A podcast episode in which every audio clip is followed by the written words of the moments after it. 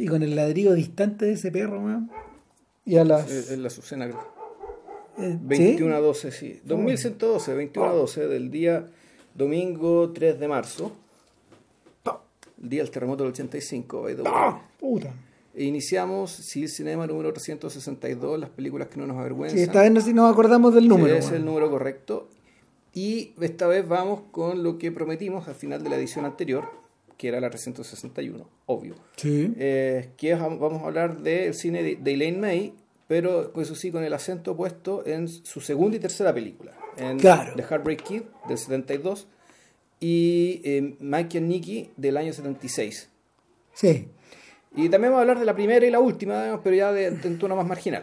Ahora, el, la, la, la importancia de la importancia de alguien como May, como May en la historia del cine contemporáneo ha ido creciendo en el tiempo Eh, y en forma exponencial.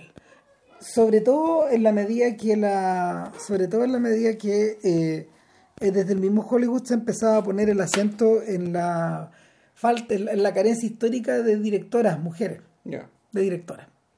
Eh, para todos esos efectos, May era un personaje de excepción en el panorama fílmico de finales de los 60, donde prácticamente no había directora. ¿Qué es lo que había en el mercado? Había muchas editoras, muchísimas diseñadoras de vestuario eh, y sobre todo eh, muchas, muchas guionistas. Probablemente era lo que más abundaba en el mercado. O sea, sin contar a las actrices, por supuesto, etcétera. Pero, pero directoras, directora era súper raro. O sea, el típico, está el típico ejemplo de Aida Lupino, que también es un personaje de podcast al que algún día nos dedicaremos, digamos. Y que y que optó por un camino más o menos similar al de, al de May, es decir, eh, aprovechó la posición que tenía en la industria, más o menos, una posición más o menos sólida eh, en términos de, en el mundo de las películas B, y, y lo utilizó no para actuar precisamente, sino que para dirigir, para dirigir un puñado de películas. Diez, no creo que más. En el caso de May, eh, yo creo que comandaba el inmenso respeto que le tenía el, círculo que el círculo tanto creativo como como como monetario que la rodeaba Eh, y puta, en lo que se refiere a otros personajes de la época personajes así de influyentes habría que casi todas están ligadas a la comedia Eh, la principal de todas probablemente es Lucille Ball que ese personaje creativamente sí es importante en, en la historia del audiovisual. O sea, Pero a esa altura no eran famosas ciertas personas en la tele, ponte tú, como Mary Tyler Moore, o, o eso es después. es que es antes Lucille Ball. Ya. Lucille Ball dio con la fórmula, dio con la fórmula que pavimentó el camino a todas estas comedias de marido y mujer, finalmente, eh, con I Love Lucy. Y Pero eso era una película o una serie. era una, serie, de televisión. claro, una Claro, serie. pero lo curioso era que este personaje de las películas y de Broadway se trasladaba a la televisión y tuvo un éxito planetario. Ya. Y el, el Con rollo... Desi Arnaz, ¿no? Claro, Sí, el rollo ahí es que ella era más influyente que Arnaz incluso, eh, y ella era la que estaba a la cabeza de su estudio. Tenía un estudio de Silú. Ahí es donde se filmó, donde se filmaba, por ejemplo, Star Trek, que es una producción de Silú. Ya. Y, en- o sea, a consecuencia de eso aparecen dos figuras. Una es, eh, una es eh, Mary Tyler Moore, que, puta, que, que de alguna forma eh, eh, ella surge del show de Dick Van Dyke, Exacto. que es la esposa de Dick Van Dyke, y luego tiene su propio su propio su propio programa. Y, y el otro personaje importante es Carol Burnett. Eh, est- estas tres mujeres en el fondo tenían control creativo de tenían control creativo casi total de, De, los productos los que aparecían. Exacto, de los materiales que manejaban. Y, y alrededor de ella aparecieron guionistas, aparecieron productores, gente como J.L. Brooks, por ejemplo, en el caso de, de Mary Taylor Moore, súper importante, etcétera. Entonces, el... Pero, pero en el cine nunca se dio ese fenómeno. El- las, las productoras mujeres son un fenómeno más o menos reciente. Eh, yo diría que, yo diría que, puede que me equivoque, pero probablemente la más importante es Sherry Lansing, que es la esposa, la actual esposa de, de William Friedkin. Ya. Y esta señora dirigió, ¿qué estudio era? Creo que Paramount, mucho tiempo. Mucho, mucho tiempo. Y, y fue, fue, fue súper exitoso. El otro personaje es Kathleen Kennedy, que es la socia de Spielberg, desde, desde, desde principios de los 80 en realidad, más o menos. Y que hoy día tiene a cargo Star Wars en Disney. Ella está a cargo como de esa, de esa área. Se, se, se separó ese dúo. Y sin embargo, sin embargo no hay, no, no, no había, no había, no había un plano en el que se pudieran en el que se pudiera desarrollar el talento de las directoras. Parecía una, parecía una pega, eh, bueno, ligada a hombres blancos de hasta 65 años o 60 años. O sea, si tenías más de 65 años también quedas cagado, también te liquidaba. O sea, tenías que ser una persona que te producía a ti misma, como Howard, como Howard Hawks, por ejemplo, para hacer una película en los 70, que es como lo que hizo él. Ya. Claro. Eh, o sea, figuras tremendamente influyentes como Howard, perdón, como, como John Ford, como, Willy, como Billy Wilder, como William Wilder, son gallos que todos quedaron jubilados a edad relativamente temprana. Y contra su voluntad. En muchos casos, y en algunos casos, puta, gente como Frank Capra bueno, sobrevivió 30 años a su jubilación forzada. Po, 30 años. Po. Entonces, bueno, se reinventó de otra manera, pero pero claro, entonces el, el, mundo, el, mundo era, el mundo era bastante cerrado y bastante homogéneo. O sea, ¿qué es lo que cambiaba? Cambiaba cambiaba si era europeo o era americano nomás. Eh, nada que ver con el caso europeo, porque hemos hablado repetidamente, repetidamente en, en estos años. De la longevidad de los directores. De Y- la longevidad creativa, digamos. que- y de la presencia de muchas mujeres en la creación cinematográfica. O sea, no solo Añez Bardá, no solo Daniel Villet, sino que hay un montón de otras directoras que, que empezaron a tomar prominencia relativa con el paso de los tiempos, sobre todo a partir de los 70 y los 80. Claro, pero eso, eso se aplica en Francia. Eso en Francia. En Italia sí, también hay directoras importantes. Sí. Pero en Inglaterra no. No, o mejor dicho, eh, mismo caso. el mismo caso. Y en Alemania no sé. En Alemania entiendo que hay, pero, pero mucho menos. Ya. O sea, en España, en España tampoco se, se aplica demasiado. No, bueno, es que ahí en los 70 era, era el franquismo. po. Sí, sea, era- olvídate. era complicado, no, Claro. muy difícil. Entonces, en La Raya para la Suma, el caso de Elaine May era extrañísimo a finales de la década del 60, cuando ella de alguna forma empieza su carrera cinematográfica con, con mucha expectación. Eh, parece que en el, pod, sí, en el podcast del joven Mike Nichols, que fue co- como hace como 200 podcasts atrás, ¿no? Puta, sí, creo que fue cuando se murió, ¿no? Más o menos. Sí, más o menos. Eh, hace como 200 podcasts atrás, o no sé cuántos podcasts atrás, hablamos de... Se murió hace 5 años, bueno. Sí, pues, ¿viste? Eh, hablamos de hablamos de la hablamos de la joven Elaine pues, y de cómo estos tipos se conocieron y cómo crearon este dúo cómico.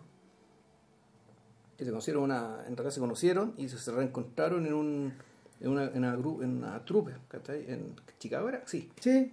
No sé si era no estoy seguro si era en el no si, era- si era en la compañía Steppenwolf o era en Second City. En- en la- pero, pero era una compañía de esas características, es decir, No, porque originalmente era una compañía más chica. eh, la característica que tenía es que era improvisacional. Claro, era, era, era más chica y ellos dos destacaban, al final los terminaron echando porque ellos eran muy superiores al resto, al, al resto del, del equipo, digamos, en términos de, de competencia, de calidad, de, de calidad actoral y calidad improvis- improvisativa, improvisatoria. Así que se tuvieron que salir y crearon su propio, su, su propio dueto, digamos, que fue muy exitoso por muchos años, Nicholson May. Nicholson May. Claro, eh, lo ¿qué, es lo que queda de ese- ¿qué es lo que queda de eso? Hartas apariciones televisivas y, y varios discos grabados. Mm. De hecho, discos que obtuvieron Grammy y es por eso que Nichols es un ego. Es un ego, sí. que tiene su Emmy, su Grammy, su Oscar y su Su Tony. Tony, exacto. Eh, 12 personas tiene ego. Claro. hasta ahora, hasta donde, hasta donde sabemos. Y el... Mel Brooks era otro. Sí, Mel Brooks era otro. Bueno, eh, es interesante que lo mencionéis porque... Audrey Hepburn era otro. Pero bueno, Eh, mira, Sí. interesante que lo menciones porque eh, hay algo que distingue a toda esta gente en el fondo. Mm, toda esta gente tiene, ver, y por esta gente, eh, ¿de quién estamos hablando? Estamos hablando, bueno, de, estamos hablando de Nichols, de May, de Carl Reiner, de Mel Brooks, estamos hablando de, estamos hablando también de, mm, ¿cómo se llama? También de Woody Allen, en cierta medida. Eh, estamos hablando de Sid Caesar también, que ese es un señor televisivo totalmente. Eh, y de, que en cierto sentido fue mentor de varios de los que estamos de nombrando. varios de los que están. De los O sea, que varios trabajaron claro, con él. Claro. César era un actor, era un actor, era un comediante que en el cine era más bien un actor de carácter, pero en la televisión era, en la televisión era, ¿cómo se llama? Puta, era el rey. Y bueno, muchos de ellos eran judíos. Sí. Y, y el, y el, la, y la ¿cómo se llama? Y la estructura, la estructura del humor judío está presente en las carreras de todos, de distintas maneras. Eh, está enfocada a la vida de pareja, a la crítica social, a la, a la visión sociohistórica de, en, la, en- la que, en la que los gringos se encontraban en plena Guerra Fría, em, eh, la, forma de referirse al yo. eh, O sea, en realidad está el tema, también está el tema de la inadecuación.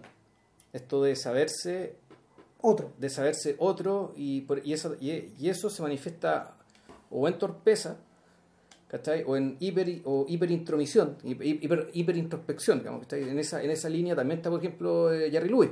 Sí, que claro tam- que sí. que- Joseph Levitch. Que, que en términos de edad también, también calza. Sí, claro, es un poco mayor que ellos, pero, Sí, final- pero no, no que Carl Reiner. eh, anda por ahí. Claro.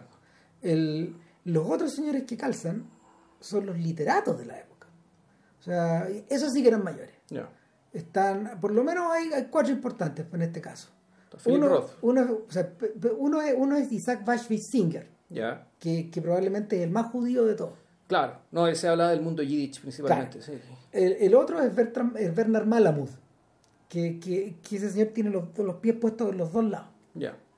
y, y que probablemente en términos literarios de, quizás uno de los de mayor calidad Fue menos conocido acá. claro Sí. mucho menos conocido Eh, el, el tercero es Saúl Velo sí. premio Nobel eh, probablemente el de el de pretensiones a, lo mejor más intelectuales probablemente el, el señor que también tiene mayor conciencia de, eh, de su ligazón con, con la tradición de escritores yiddish y con la tradición de escritores europeos que, en los que él desemboca. Y, y el, y el último, que probablemente es el más influyente para, para nuestra generación y para la que, y para la que nos antecedió, es Philip Roth. Ah, Philip Roth. Claro. Y, y Philip Roth tiene la misma edad. Hmm. Claro, tiene la misma edad que esta gente. Tenía. Tenía. Tenía Ya la falle- misma edad. falleció ya, sí. Falleció hace poco, hace unos Hace un, un par poco de años. menos de un año. Menos de un año. Claro, y sin Nobel. Mm. Y, y nada, po, eh, el, el universo que el universo que Roth- del que del que Roth escribe es un universo muy parecido al de Mel Brooks, muy parecido al de Woody Allen y muy parecido en último término al de esta gente. Esta, est- est- esta capacidad como de mirada penetrante, de puta, una escritura muy humorística. El bueno es muy divertido para escribir, pero al mismo tiempo es, es un sujeto que es un sujeto que, que siempre, al revés de lo que pasaba con Velo, que Velo no escribía dentro del género, Roth escribí- era capaz de escribir dentro del género. Tiene novelas de, tiene novelas de anticipación, tiene novelas, tiene novelas americanas, eh, como ambientadas en el mundo de los blancos, tiene novelas de, de crítica social, como La Mancha Humana, por ejemplo, eh, etcétera. Y, y sobre todo, sobre todo tiene novelas acerca man, de, de, de la psique del macho judío neoyorquino de, o, de, o, de, o de, la, de la costa este o de la costa oeste en el tercer cuarto del siglo XX. En ese, ahí, cabe hablar de, sobre todo de, del- de, de Pornoid's Complaint, el lamento de Pornoid, que, que esta película, o sea, que- perdón, que, que esta novela que se transformó en película, y, que en realidad es como como leer una novela escrita por Woody Allen, donde en el fondo el, todos los todos los traumas todos los traumas del adolescente todos los traumas del adolescente están afuera. En fin. Nada eh, May compitió dentro de ese mundo puta, y se destacó dentro de ese mundo. Eh, sin embargo no, no se marchó a hacer ni teatro ni películas con la velocidad de Nichols además había otra diferencia pues, y, es importante la hora del podcast que May ya tenía una hija mayor. Sí. al revés que esta otra gente. Eh, May tenía una hija de casi 20 años, Jenny Ah, Berlin. claro, Jenny Berlin, que ahora sigue siendo una actriz muy importante en el terror, en el terror estadounidense. Eh, claro, una hija que tuvo a los 17 años, porque ya se casó muy joven. Claro. De hecho, el, el nombre que usa May es el de su primer marido, porque ella en realidad es, ella es Berlin. Berlin. Berlin. Eva Berlin. Elaine Berlin, perdón. Y, y nada, pues el Nichols en ese sentido a lo mejor aprovechó su estatus de, hom- de, de hombre en el fondo, y de macho, y de y su mayor movilidad dentro de la industria y rápidamente escaló como director de eh, tres o cuatro obras de Broadway que se presentaron sucesivamente y que lo llevaron a dirigir eh, eh, ¿Quién le tiene miedo al lobo? Who's Afraid of Virginia Woolf la obra de Edward Albee Claro. que la discutimos Sí. La discutimos en, en- en el podcast y luego rápidamente después de eso hizo el graduado Trampa 22 Y y conocimiento carnal. y ahí se acaba de alguna forma se, se acaba un poco este ciclo de de todas de, de todas estas películas un poco relacionadas entre sí obras que tienen algo de teatro que tienen que tienen un, elencos bastante reducidos y puta, que con los años han demostrado ser harto más ambiciosas de lo que parecían en principio sobre todo Trampa 22 puta sí sobre, y sobre todo de cara a que ahora George Clooney va a hacer su Trampa 22 ya la tiene casi lista es una miniserie como de 6 o de 8 capítulos. ¿Y la va a hacer también ambientar la Segunda Guerra Mundial o la va a ambientar en alguna de estas guerras? No, está ambientada en la Segunda Guerra Mundial. Eh, al contrario de lo que pasa con la de Nichols, donde el, el uso de los bombarderos era extraordinario, aquí solo dos bombarderos existen en el mundo todavía que, que pueden funcionar. Entonces muchos de esos están reemplazados digitalmente. Ya. Eh, y, y al contrario de... ¿La dirigir Clooney o la produce Clooney? eh, la produce Clooney. Ya. No, miento, la dirige La Clooney. dirige Clooney. Y, y, el, y también actúa y, Y también la produce Sí, entonces. claro. Y bueno, el rollo es que, eh, al contrario de lo que pasa con la de Nichols, este Trampa 22 es cronológico. Ya. Lo hicieron, lo hicieron porque si, si huevaban con las idas y las vueltas del pasado al presente de la novela de Heller, los seis capítulos, se iba a volver, nos iban a volver locos. Ya. Era demasiado reiterado el recurso. ¿Y quién hace del, del, del, del ¿De- armenio de- este? de Yosarian? Yosarian, sí. Puta, no, es un- es un actor que yo no conozco, es bastante joven. No, no lo ubico. Eh, nada, bueno, para 1970, que es cuando se estrena la, la primera película de Elaine May, Nichols tenía tres películas bajo el brazo. Es más, tenía hasta un fracaso bajo el brazo, que era Trampa 22. Ya. Y, y lo, lo, lo, lo curioso es que puta, uno podría haber pensado que la carrera, la carrera de May podía ser igual de meteórica y no pasó nada. pues, weón. No, que lo que pasa fue meteórica, el problema es que el tropiezo fue demasiado grande. Sí, ¿Verdad? Si el punto de la historia es más o menos esta, y hace su primera película, la cual le va razonablemente bien. Eh, a New Leaf. el New Leaf, después hace el Heartbreak Kid, ¿cachai? que la rompe. La rompe, fue una película muy nominada al respetada- Oscar. Muy respetada, ¿cachai? Puta, muy, muy, muy comentada, muy cómica, los críticos la adoraron, bueno, ya. Claro.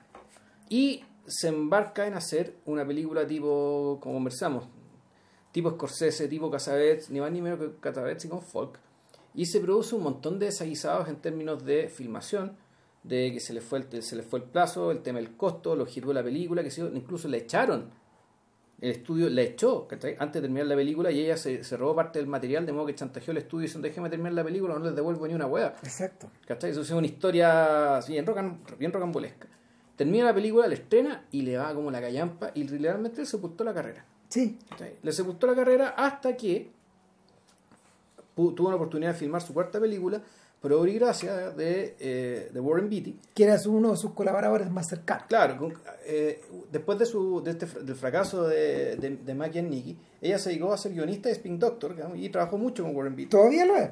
Y todavía lo es, claro, y con Warren Beatty hizo Heaven Can Wait y Reds, película multipremiada de Beatty, que, digamos, loco, hay una vulgar teleserie, Sí, no, para mí significa más, digamos, Ah. pero, pero da lo mismo para todo efecto. pero efecto, pero más allá de los méritos, digamos, claro, Beatty estaba en deuda con Elaine May, digamos, por el, por el, por haberle ayudado a cosechar ese éxito, por lo tanto, eh, hizo una película, la produjo él y trajo Elaine May para que la dirigiera, esa película se llama Easter, y, Y esa sí que fue la gran cagada. Esa sí que fue una cagada que le terminó de sepultar la carrera para siempre. Claro. Eh, hay un quinto título dirigido por Elaine May que es del año pasado, yo lo vi. Claro, eh, que era el documental sobre Mike Nichols, claro, que es un homenaje a su amigo, a su compadre. claro, del, del cual se había alejado y con el cual se reencontró más tarde, etcétera, porque ella es la guionista de Primary Colors Sí, pues, exacto. Lo que pasa es que ella... y, de, y de la jaula de las locas también. Exacto. E- Ellos, ellos terminaron, cuando se separaron eh, como, como dueto cómico, no terminaron en buenos términos. Y eso es importante para lo que vamos a conversar después. Pero después se reconciliaron y trabajaron juntos, digamos, y, la- y, y les fue bien, y les fue razonablemente bien con algunas películas como las que acaba de nombrar Christie.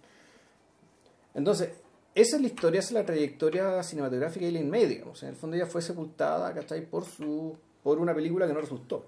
Claro. Por dos películas que no resultaron. Y no estamos hablando de producciones muy ambiciosas, bueno, no- esto no es un fracaso al estilo Las Puertas del Cielo de Claro, Michael Cimino. O, o Cleopatra, weón. No, no, pues esta fue este, eh, mi Mikey and Nicky, para todos los efectos, es una película minúscula. Sí, pues. Minúscula, aparentemente. Claro. Claro, sí, ese, ese es el otro tema. Ahora, yo creo que como pa- pa- para, para, para ordenarlo bien, yo creo que habría que hablar de. Habría que hablar de la primera y la segunda, de la primera y la última, más o menos rápido, para centrarnos en las otras dos. Ahora, ¿qué aspectos en comunes tienen todas estas películas? Que todas estas películas de alguna forma están centradas en torno a parejas. Claro. Pss, puta. Todas. Sí, pero no, ¿cachai? Porque Heartbreak Kid en rigor no es sobre eso. No, esa, esa, esa podría ser la excepción. Pero, Pero- Y, y es más, ¿cachai? El, yo- el- y, cuando se habla de pareja, el, claro, la primera es una pareja hombre y mujer, pero en realidad el personaje importante es el hombre. Sí, el fondo, claro. este- este, eh, este- El- Lo interesante es que el, de partida son todas películas sobre machos. Siempre son, o- son hombres. Las cuatro. Las cuatro. Los protagonistas son hombres, aunque, aunque hay una pareja femenina, quien lleva el trayecto, a veces, ¿cachai? Quien lleva el trayecto, quien lleva el peso de este asunto, son hombres. Y eso desde ya te hace pensar, porque resulta que eh, un mercado como el americano, hasta el día de hoy, está, está casi fatídicamente eh, cejado y diseñado como para que las mujeres dirijan películas de mujeres. Claro, de mujeres y para mujeres. Y se Com- espera que lo hagan. Comedias románticas, o historias de novia, Claro, weón, entonces- o, o dramas más pesados. Es por, es Pero por que- eso, es por eso que una figura como, como Catherine Bigelow, por ejemplo, en Es su momento rareza, fue tan claro. disruptiva. Por esta misma razón, porque en realidad prácticamente no tiene protagonistas mujeres en, sus- en sus películas. Catherine Hardwick es la que hizo la película de los, de los skaters, ¿no? Sí, sí, ella también es una También una rareza, sí. Ella también es- hay varias, sí. Lynn Ramsey, por ejemplo, que es esta realizadora escocesa, pero todo esto se ha ido dando paula- paulatinamente. Ya. Eh, cuando tú cuando tú desentrabas ahí en cuando basta retroceder un poco o avanzar hacia hacia el mundo de, los de los superhéroes pues, weón. o sea no por nada puta, a Patty Jenkins que es una dir- directora de algunos de los mejores capítulos de Breaking Bad le endilgaron Wonder Woman Ya. Claro Ahora, la chuntaron, parece que no le. Le- sí, es una película digna, no muy buena. Es como una, es como un remake de, la- del- de Captain America, Captain America de First Avenger. Es, Ah. es muy parecido. Pero, pero el, el Es la que le está salvando la franquicia, los buenos, pues. sí, por ahora, no. Aquaman ahora es la que salvó la franquicia. Ah, ya. Pero bueno, el, el asunto es que todas estas películas de May son sobre machos. Eh, la primera, la primera de hecho, es evidente que lo sea, y es la única película en que ella actúa, Claro. se llama A New Leaf, y es una... Puta, No, es una comedia. es una comedia, es una comedia negra, ambientada, ambientada Sí, en el presente. en el presente. En el presente de aquel entonces, Sí, 1970. Más o menos, sí. Eh, y es, es esencialmente, es esencialmente la historia de un sujeto muy desagradable, Walter Mató, que eh, en- 30, 40 años, ha hecho pedazos la fortuna de seis generaciones, Claro. eh, se le declara insolvente y, y tiene un plazo perentorio puesto por su por- puesto por su mayordomo, el mayordomo le, que es un señor muy, un señor muy amable que le dice que le dice este hombre insoportable, porque es un insoportable. Eh, le dice, señor, usted piense que es un que usted piense que eh, está haciendo algo muy fuera de lo común. Está haciendo una gran obra. Usted, usted gasta como ya no se gasta. Claro, usted mantiene vivas ciertas tradiciones que desaparecieron antes de que usted naciera. Claro, ¿qué O clase sea, de como por ejemplo, contratar a alguien como yo. Alguien Claro, como yo. Claro, ¿dónde voy a encontrar pega? Entonces, claro, lo insta, lo Un insta, gentleman, gent- un gentleman, gentleman, gentleman. Claro. Un caballero de caballeros. eh, lo insta, lo insta este pelotudo a buscarse una esposa. Y el otro weón, llega a llorar ante la idea de, de, de tenerla. Y eh, el plazo se lo fija un tío, O sea, un- tiene- una bestia humana, Claro, que un- lo odia, por otras razones, porque en parte lo odia porque es un poco como él, pero, pero, pero, pero bueno, salvo por la vulgaridad del tío. Sí. Y Pero este tipo se comporta como aristócrata. Claro. todo. el tipo... El tío no. No, claro, o sea, hay un momento bueno, que cuando el se entera de su fortuna, el weón empieza, empieza a pasearse por todos estos sitios exclusivos diciendo adiós. po. Sí, un weón que no le trabajó un día a nadie, po, no sabe cómo trabajar. Claro. Claro. Es un caso más o menos parecido al de Chance Gardiner. Guardando todas las diferencias del caso, el protagonista es del jardín, po, Ya. que Ah, sale a la calle, weón, y no sabe, no sabe sino comportarse como un caballero, Claro. tal como ha visto en la televisión o como lo vio en la casa. Y, y, lo, y lo que ocurre es que este tipo tiene cinco semanas o seis semanas. Seis semanas. Claro. Y en la última semana de plazo para poder encontrar a, a una mujer con la cual casarse, porque va eliminándolas a todas, es incapaz de soportar.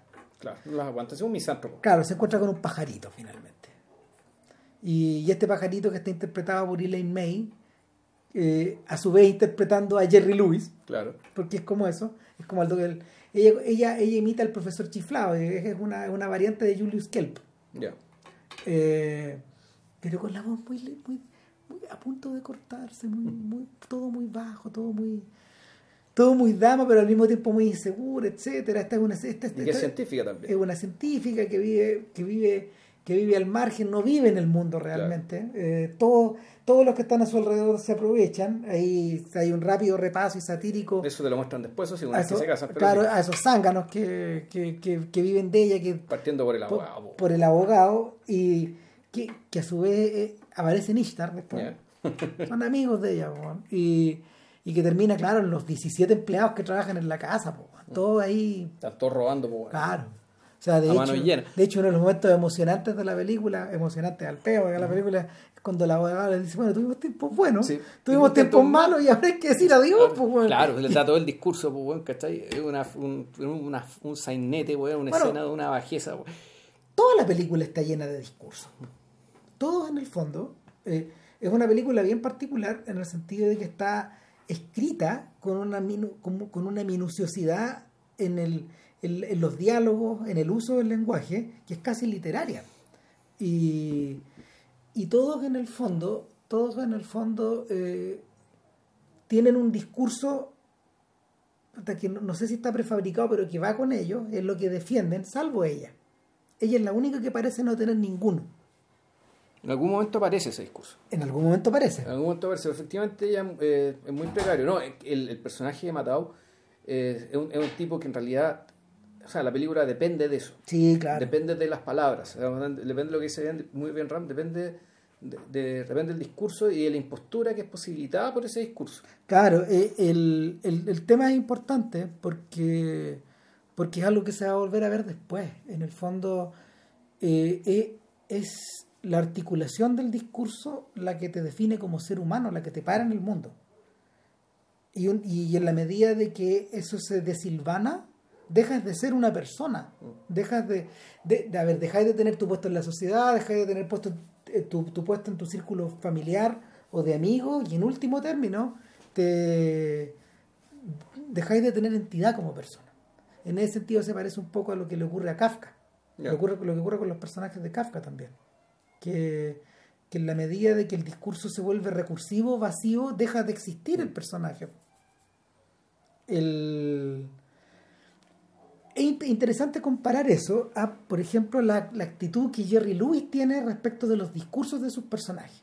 Los discursos de, el discurso de los, que, los, que, los, que los personajes de Jerry Lewis tienen es tan fragmentario, tan compulsivo, tan, tan oligofrénico, que es inevitable que el propio comediante eh, vaya filtrando como su id por detrás. En cada personaje, sea sea, sea em, Herbert Herbert Heber en El terror de la chica, o Julius Kelp, como habíamos mencionado, o los otros personajes de, la, de las películas de Luis, el comediante de, de, Patsy, y, y, de ahí para adelante. Entonces, el, es imposible articular un discurso ahí y lo que queda en el fondo es pura histeria.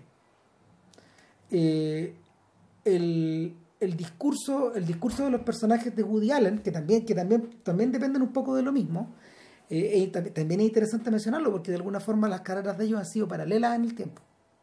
Al punto de que, bueno, son muy amigos, muy, muy cercanos.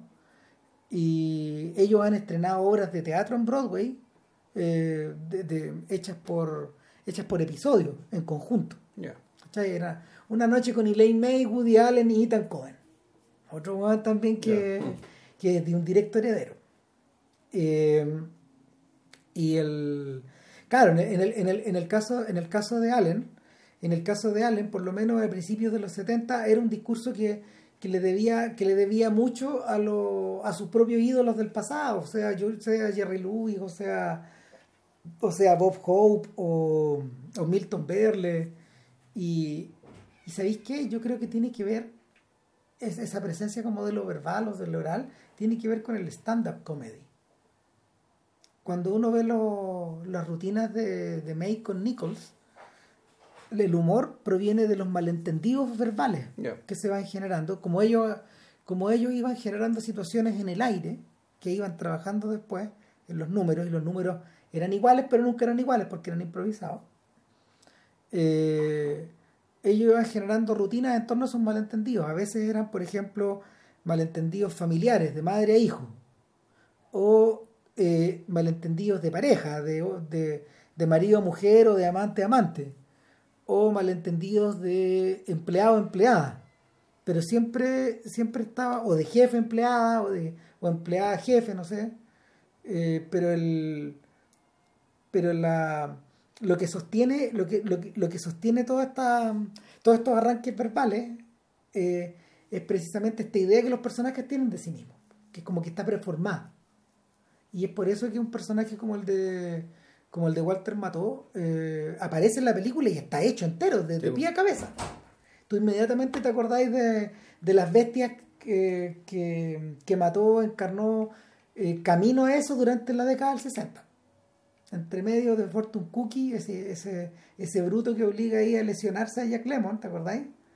Que, uh, puta, de Fortune Cookie, eh, el Walter Mató le mete en la cabeza a Jack Lemon que, que sufre un accidente en un partido, que ha lesionado como uno, uno de los personajes, una persona que está cerca como de, de la cancha de un partido de fútbol americano y el que ha lesionado.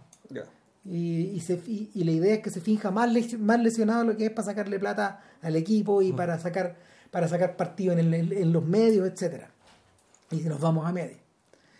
Eh, ese es uno, y el otro es el periodista deportivo de la pareja dispareja. Que, que ese filme es de podcast. Eh, y el y claro, es un sujeto que em, puta, es, un, es, un, es, un, es un soltero recalcitrante o un separado que, que que tiene un juego de póker todas las semanas y que a este, este juego de póker queda invadido porque uno de los miembros del juego llega desesperado porque se acaba de separar y tiene que irse a vivir a, esa casa. y ahí queda la tremenda cagada, porque en el fondo lo que llega no es lo que llega no es su amigo, lo que llega es el marido. Pero el, marido que al mismo tiempo era dueña de casa, dueño, dueña de casa de, de su hogar también. Entonces, el por un tiempo la pasa bien porque le cocinan, pero por otro lado le ordenan mucho. Pues, este bueno no tolera que eh, Lemon, Lemon tiene demasiados toques y no tolera que esté sucio, por ejemplo. Mm. Entonces, él, él se transforma en la señora de la casa. Pues, y este weón dice, bueno, no, no, no me ha arrancado toda la vida weón, de estar casado para estar casado contigo. Pues, Entonces, el, esa agresividad, esa, esa, esa, esa agresividad contenida o a veces desatada, estaría dada acá en este papel también. Es un weón que llena todos los espacios. Puta. El, a mí me, me encanta el personaje porque Sí, te lo es muestran, claro, partida de la indolencia, ¿cachai? De una indolencia absoluta, ¿cachai? Lo llama el abogado, el bueno, no, No, no recibe este llamado, pico. Claro, el bueno, está arriba del caballo, lo llama el abogado. Está arriba de un avión, Lo lo, llama llama el abogado. abogado. Está donde sea que esté, lo llama el abogado. Y luego no, no está ni ahí, weón. Y con un desdén, weón. Hasta que rebota un cheque, weón. Claro, y ahí queda la cagada, pero efectivamente aparece el tema este de la, de la insolvencia. Y, y es claro, puta, eh, con ese rostro como de, de, bulldog que tiene, ¿no? De medio mofletudo, ¿cachai? Con los ojos caídos. Cualquier cosa menos un galán, pues. Eh, claro, y un, y un personaje y, y, este, este personaje, puta, en el fondo es un que se inventó a sí mismo y que sin embargo no nosotros vemos la consecuencia de esa invención. Sí. Nunca vimos el proceso. El proceso era básicamente el despilfarro, ¿cachai? el aristocrático despilfarro. De este licenciado en historia. Claro, usted dijo que después nos enteramos que es licenciado en historia. Y claro, y la película, en, en rigor, lo que, de, de lo, de lo que, de lo que va, digamos, que es, es una película sobre de autodescubrimiento. ¿cachai? Uno en, su- en su versión más amable. O sea, el tipo ni siquiera descubre él, el mayordomo te tiene que decir ¿cachai? qué cosas él ha aprendido y ha logrado hacer desde que se hizo cargo, digamos, de esta multimillonaria, ¿cachai? Este, de este pajarito interpretado por Ellen May. ¿Cómo era que se llamaba? ¿Será? ¿Será? Henrietta. Henry- Ya se llamaba Henry y Henry- Henrietta. Henrietta, claro. Ah, son dos caras de la misma medalla, pues. Mm. Y el. ¿Será un poco la versión inversa de My Fair Lady? Eh, donde en el fondo vemos la naturalización de- del profesor Higgins. Em, sí, pero no, no, porque en rigor la... Aquí, aquí yo creo que lo que ocurre ¿cachai? es que es que el personaje de ella, el personaje de ella no cambia. No, pues está hablando de él. El pues. personaje, pero él cambia no por la influencia de ella, o sea, no directamente. sí, él- sí, él- O sea, hay, hay momentos en que este weón puta. Y, y este, eso es genuinamente divertido. El weón fantasea con matarla, pues, weón. O sea, es que eso está desde el principio. De hecho, en algún momento, eh, en el momento lo, lo deja, se, se le, se le escapan ¿cachai? ciertas frases como actos fallidos. A veces no viendo nadie y a veces estando el mayordomo. ¿cachai? Y el mayordomo, y la, el mayordomo le dice, ¿sabes qué? Eh, haz como que no escuchaste eso. Y el mismo mayordomo, horrorizado, también dice, sí, voy a hacer como que no escuché esto. Y la película en realidad coquetea con el hecho de que en algún momento el timón tiene la oportunidad de más que matarla, dejarla morir. Claro. ¿cachai? Y yo creo que aquí en este momento en, en el que yo creo que aparece realmente aquello que le interesa a Elaine May, que, básica- que básicamente, ¿qué quiere este sujeto? ¿Qué es lo que realmente quiere este sujeto? Porque si fuera solamente por la fortuna, claro, la película se acaba justo a la hora. O sea, el- el- cuando en el minuto 60 este buen se casa con esta millonaria. Claro. Y sin embargo, la película no se trata de eso. La película se trata de lo que pasa después. Se trata en el fondo de una domesticación o autodomesticación de este personaje. Pero una domesticación que, que, que, claro, hasta el final de la película nunca se, no, no se revela como completa porque siempre está en- dentro de las posibilidades de acción. La posibilidad de este tipo tiene de matarla, dado que está casado con ella, quedarse con toda la plata y seguir despilfarrando esta fortuna ajena. Entonces, el, la película creo yo que, a diferencia de las anteriores, es mucho más convencional. No, no necesariamente eh, menos, menos interesante, pero sí es una película que el, cuyo, cuyo arco yo creo que se ha visto antes Y se vio después. y o se, sea, y- y- y- y- y se ha resuelto de la misma, más o menos de la misma manera. A ver, eh, a todo esto es una película que también, bueno, está- también de alguna manera está relacionada a estas comedias judías de finales de los 60 que fueron muy recurrentes. Claro, que aquí ninguno es personaje judío, eso sí. No, no, no, pero, pero, pero sí, sí, sí está como emparentada con eso. O sea, eh, una de ellas es Goodbye Columbus, que es un filme de despertar sexual, donde prácticamente debutó eh, el comediante y actor Richard Benjamin, que también se transformó en director después, director más o menos menor, pero bueno. Y eh, es la actriz de Love Story, Ya, Ali Magro. Ali McGraw, eh, que en la película encarna a una chica judía, de hecho. Y el... Ese es un pariente. Pero yo leí el cuento, en el cuento yo recordaba que el protagonista y narrador era judío, pero no tenía tan claro que la familia rica con la que se juntaba fueran judíos. Pero, Mira, Goodbye- pero puede que me equivoque. Goodbye Columbus, de hecho, el- era por un disco, si mal no recuerdo, Sí, que, era, claro. que era por el este, esto que es sobre la Universidad de Columbus. Mm. Sí, el, el- es, el- es la primera novela, es la primera novela de. Es una novela corta de, Una novela de- corta, de exacto. Y, y después de eso, el otro filme con el que, con el que está emparentado directamente es Harold y Maude. Ya. El, siento que. Siento, Jesse Gillespie. ese es de, es de. Y, y yo siento que de alguna manera son, se trata de. Y, y también de alguna manera está emparentado un poquito con Desde el Jardín. Eh, estos personajes no son del todo reales. No, sus casas no son reales, en el fondo eh, viven en, viven en castillos, viven en la versión moderna de los castillos. Claro. Y, y en ese sentido, eh, no puede estar más lejos en ese, no puede estar más lejos del universo de Nichols, por Claro. decirlo de alguna forma. Tal vez no tan lejos del universo de Trampa 22, donde en el fondo donde, donde en el fondo la sátira es tan intensa que deja de ser real también. Claro, no, pues que te contaste en el libro, ¿no? Claro. Entonces ahí, ahí, ahí el, ahí el verdadero autor es el... Claro. Ahora, eh, saltando hacia adelante, saltando hacia adelante y ocupándonos de Ishtar para dejarla de lado un momento, eh, esos personajes tampoco son reales. Eh, es una película muy de los 80, con muchos valores de los 80, con, con- hasta, hasta el punto de que hoy día se siente como parodia. Está el estilo de ropa, los cintillos en el pelo, Oh, las camisas, las corbatas, todo está tan extremado, deliberadamente extremado, de la misma manera que en A New Leaf, que todo es, todo, todo, todo era, todo resultaba feo, pero, pero feo, feo en un sentido descontextualizante ya, a ese nivel. Y, y como te contaba en la mañana, yo la vi anoche, yo nunca había visto, nunca había terminado de ver Ishtar. Puta, Ishtar es algo rocambolesco, pues topsy turvy. En el fondo es la historia de dos sujetos, ya vamos a explicar quiénes son, eh, pero que por diversas razones terminan en Ishtar, que es un pequeño, es una pequeña ciudad-estado eh, adosada a Marruecos y en la que en la, en la que hay en la que hay una, una suerte hay una suerte de chic autoritario que, que menciona por nombre a Gaddafi, su amigo, eh, y que tiene un poco de las pelotas a la CIA, digamos, por la misma razón. Estos guanes llegan ahí y quedan atrapados en, un- en una intriga política, en una intriga de toma y da que, que circula en torno a circula, circula en torno a la posesión de de un mapa o de una reliquia que es muy preciada, que tiene, un- que tiene un valor que tiene un valor testimonial, pero al mismo tiempo un valor político. El que la tiene en el fondo es el heredero, eh, es el heredero natural del trono, una cosa así. Y, y claro, cuando uno escucha esto, uno dice Indiana Jones.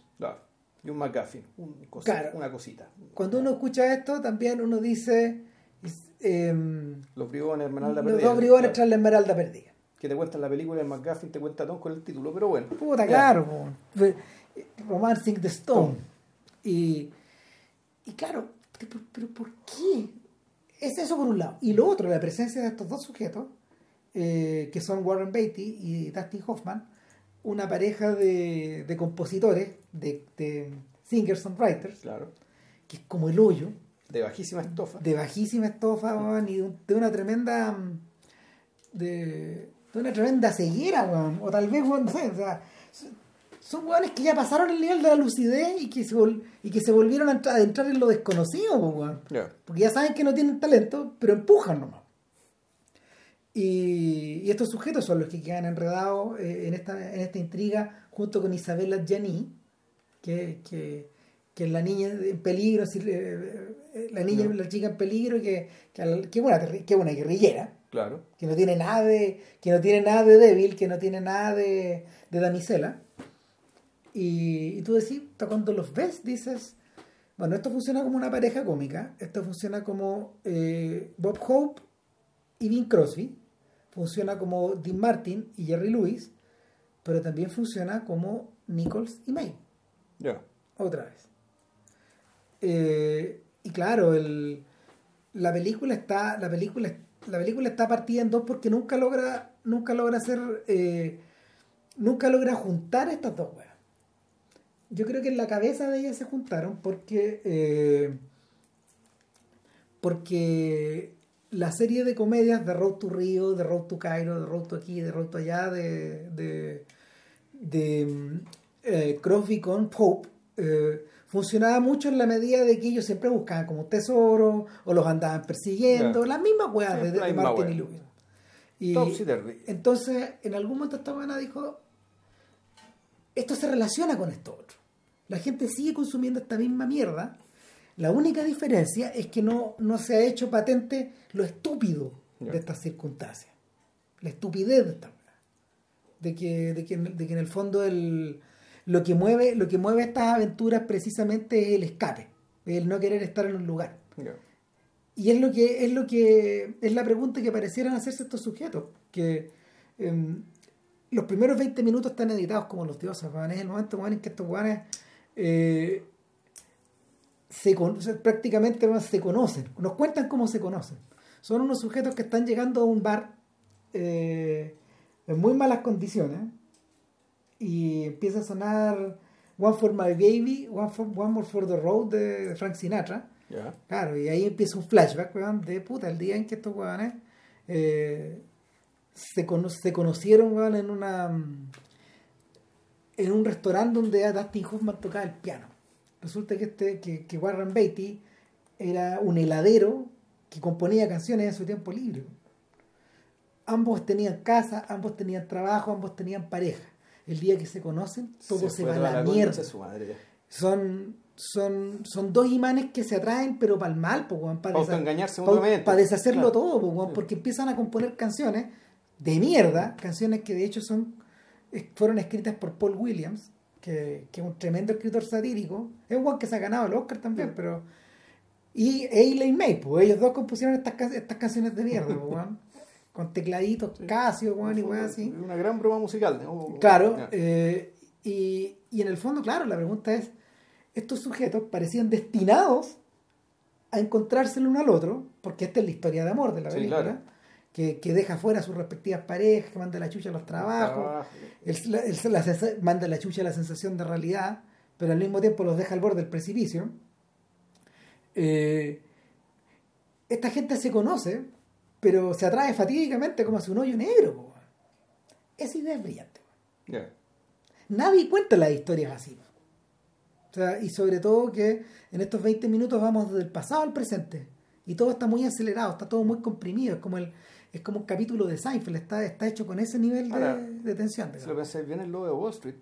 Sí. La historia, la historia de DiCaprio con el gordito, digamos, es eso. Es- Es un poco finalmente eso. es eso. sí. O sea, y, es, y es por eso que en algún momento Scorsese acaba por recurrir al slapstick. Sí. O sea, estos dos huevones, claro, se aman, po, están hechos el uno para el otro, po, y, y- y estaban hechos como para, para, mm, para hacer crecer ese negocio, pero también para hacerlo reventar. Sí. Eh, no había otro camino que el de destruirlo todo. Que terminar, que terminar weón, dándose, weón, como que, te- que terminar dándose golpes con, los, con, las- con los teléfonos al final drogados, ¿te acordás? que están como, como una- unos monos, weón. Sí. Oh, y la conversación con la, de la cerveza sin alcohol, po, weón. Puta. Entonces,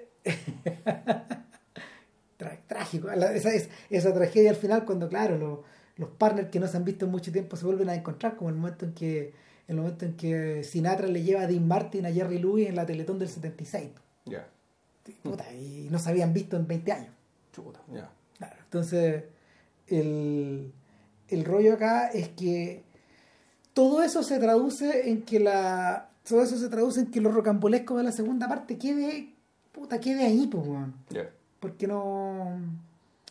Para poder, para poder hacer funcionar eso, se requiere que la audiencia. eh, que la audiencia sea un poco. A ver, no que la audiencia sea más inocente, porque puta, en realidad la gente que consumía Indiana Jones no le pedía mucho esa historia, francamente. No. A pesar de que daban más que eso, no son malas, Claro, pero tampoco daban tanto más. no daban tanto más, daban lo que daban. Daban- Sí. Eh, pero lo- lo- del- para lo que se refiere, para o sea, lo que se requería era una audiencia, era una audiencia que estuviera dispuesta a comprar el chiste dentro del chiste, Mm. de que a negociar esos niveles de amargura, de estos huevones que suben- se suben al escenario weón, a tocar estos teclados de mierda disfrazados weón, de, de Bruce Springsteen, con ese cintillo en, el- la cabeza. Eh, el, estos, estos dos actores, eh, Hoffman y, Vitti, que, que están, hay momentos en que están abandonados en el desierto, está fotografiado todo muy bonito, digamos, pero tú decís, bueno, los he visto, los he visto caer tan bajo, bueno, a Vitti sí lo vimos caer igual de bajo en Bulworth, que no lo he visto. Puta, claro, donde el weón rapea. llega- O sea, Bulwer es que en el fondo es, es la historia como un como Bernie Sanders. Ya. ¿Cachai? Es, como, es un senador que. No, miento, es peor que eso. Bulwer es un weón que nunca levantaba la mano en, el, en el Senado. Un weón que está a punto de terminar un, un periodo un periodo bastante deslucido weón, de, de, de su carrera senatorial. Y que en un momento, weón, puta, es como que hubiera tenido un accidente vascular en la cabeza, weón. Como que rompe con todo, empieza a decir lo que, empieza a decir lo que él cree, sin filtro, y llega un momento en que lo empieza a rapear, pues, weón. Ya, ya, ya, ya no. Tenéis que empezar a rapearlo porque ya no. No, no podéis callar. Es como una enfermedad. Eh, en eso, y, y en el caso de Hoffman, puta, esta película de Hard Huckabee, la de sí. David. Russell, esa weá, sí. Ese, ese total- ese personaje está totalmente desquiciado. Y es patético también, es igual de patético. Ya. Ah, uno ya lo había visto así en, Tut- en Tutsi también, un poco. Pero de Beatty, que es un sujeto que tiende a ser como serio en su weá, es un shock. Ya. Eh, bueno, dicho eso, concentrémonos en las otras. Ya. Eh, hoy estamos cansados. Hoy sí estoy cansado. weón. Partió el Colo Colo me dejó agotado. Puta, pobre Ilse juega en 4-3. Cuatro tres ahí, weón. Toma. Eh, Yo creo que una forma tal vez de partir sea hablar del remake. sí, De que esta película. Porque, claro, Harvard Kid tuvo un remake. tuvo los un hermanos remake. Farrelly. Los hermanos Farrelly con Ben Stiller, Marina Ackerman y. Uh, no cómo se llama la otra actriz. Puta, es el momento, es el momento en que los Farrelly se, en que los Farrelly se liquidan a sí mismos y se autodestruyen como dúo cómico finalmente. Después de eso hicieron la película de los tres chiflados. Pero, pero su corazón ya no estaba ahí y es rarísima esa película. De hecho, no viste la de los tres chiflados. La- esta, la película del remake, fíjate, nunca la he visto completa. Creo que no he visto el final. Ya. Pero viendo la. Sí recuerdo que sí sabía que no tenía muy buenas reseñas, No. que no fue una película exitosa para ellos. No, no ganaron ni un gramo de espesura, digamos, ¿cachai? con No. esta película. Un desastre. Y, y lo que yo vi y recordaba, y que me choca directamente con lo que la película de May, es que, sin tener nada contra Ben Stiller, la elección de ese personaje y la forma en que está interpretado, el, el ojo estaba puesto en, un- en básicamente un personaje ridículo. Sí. Era un personaje cuya. eh, en, un, en un personaje. eh, cuya ineptitud está es- es- estaba caricaturizada desde el principio y de hecho es bien, es bien radical que esta, la, la película haya empezado con un gesto del cierre de la película anterior para usarla como caracterización del personaje.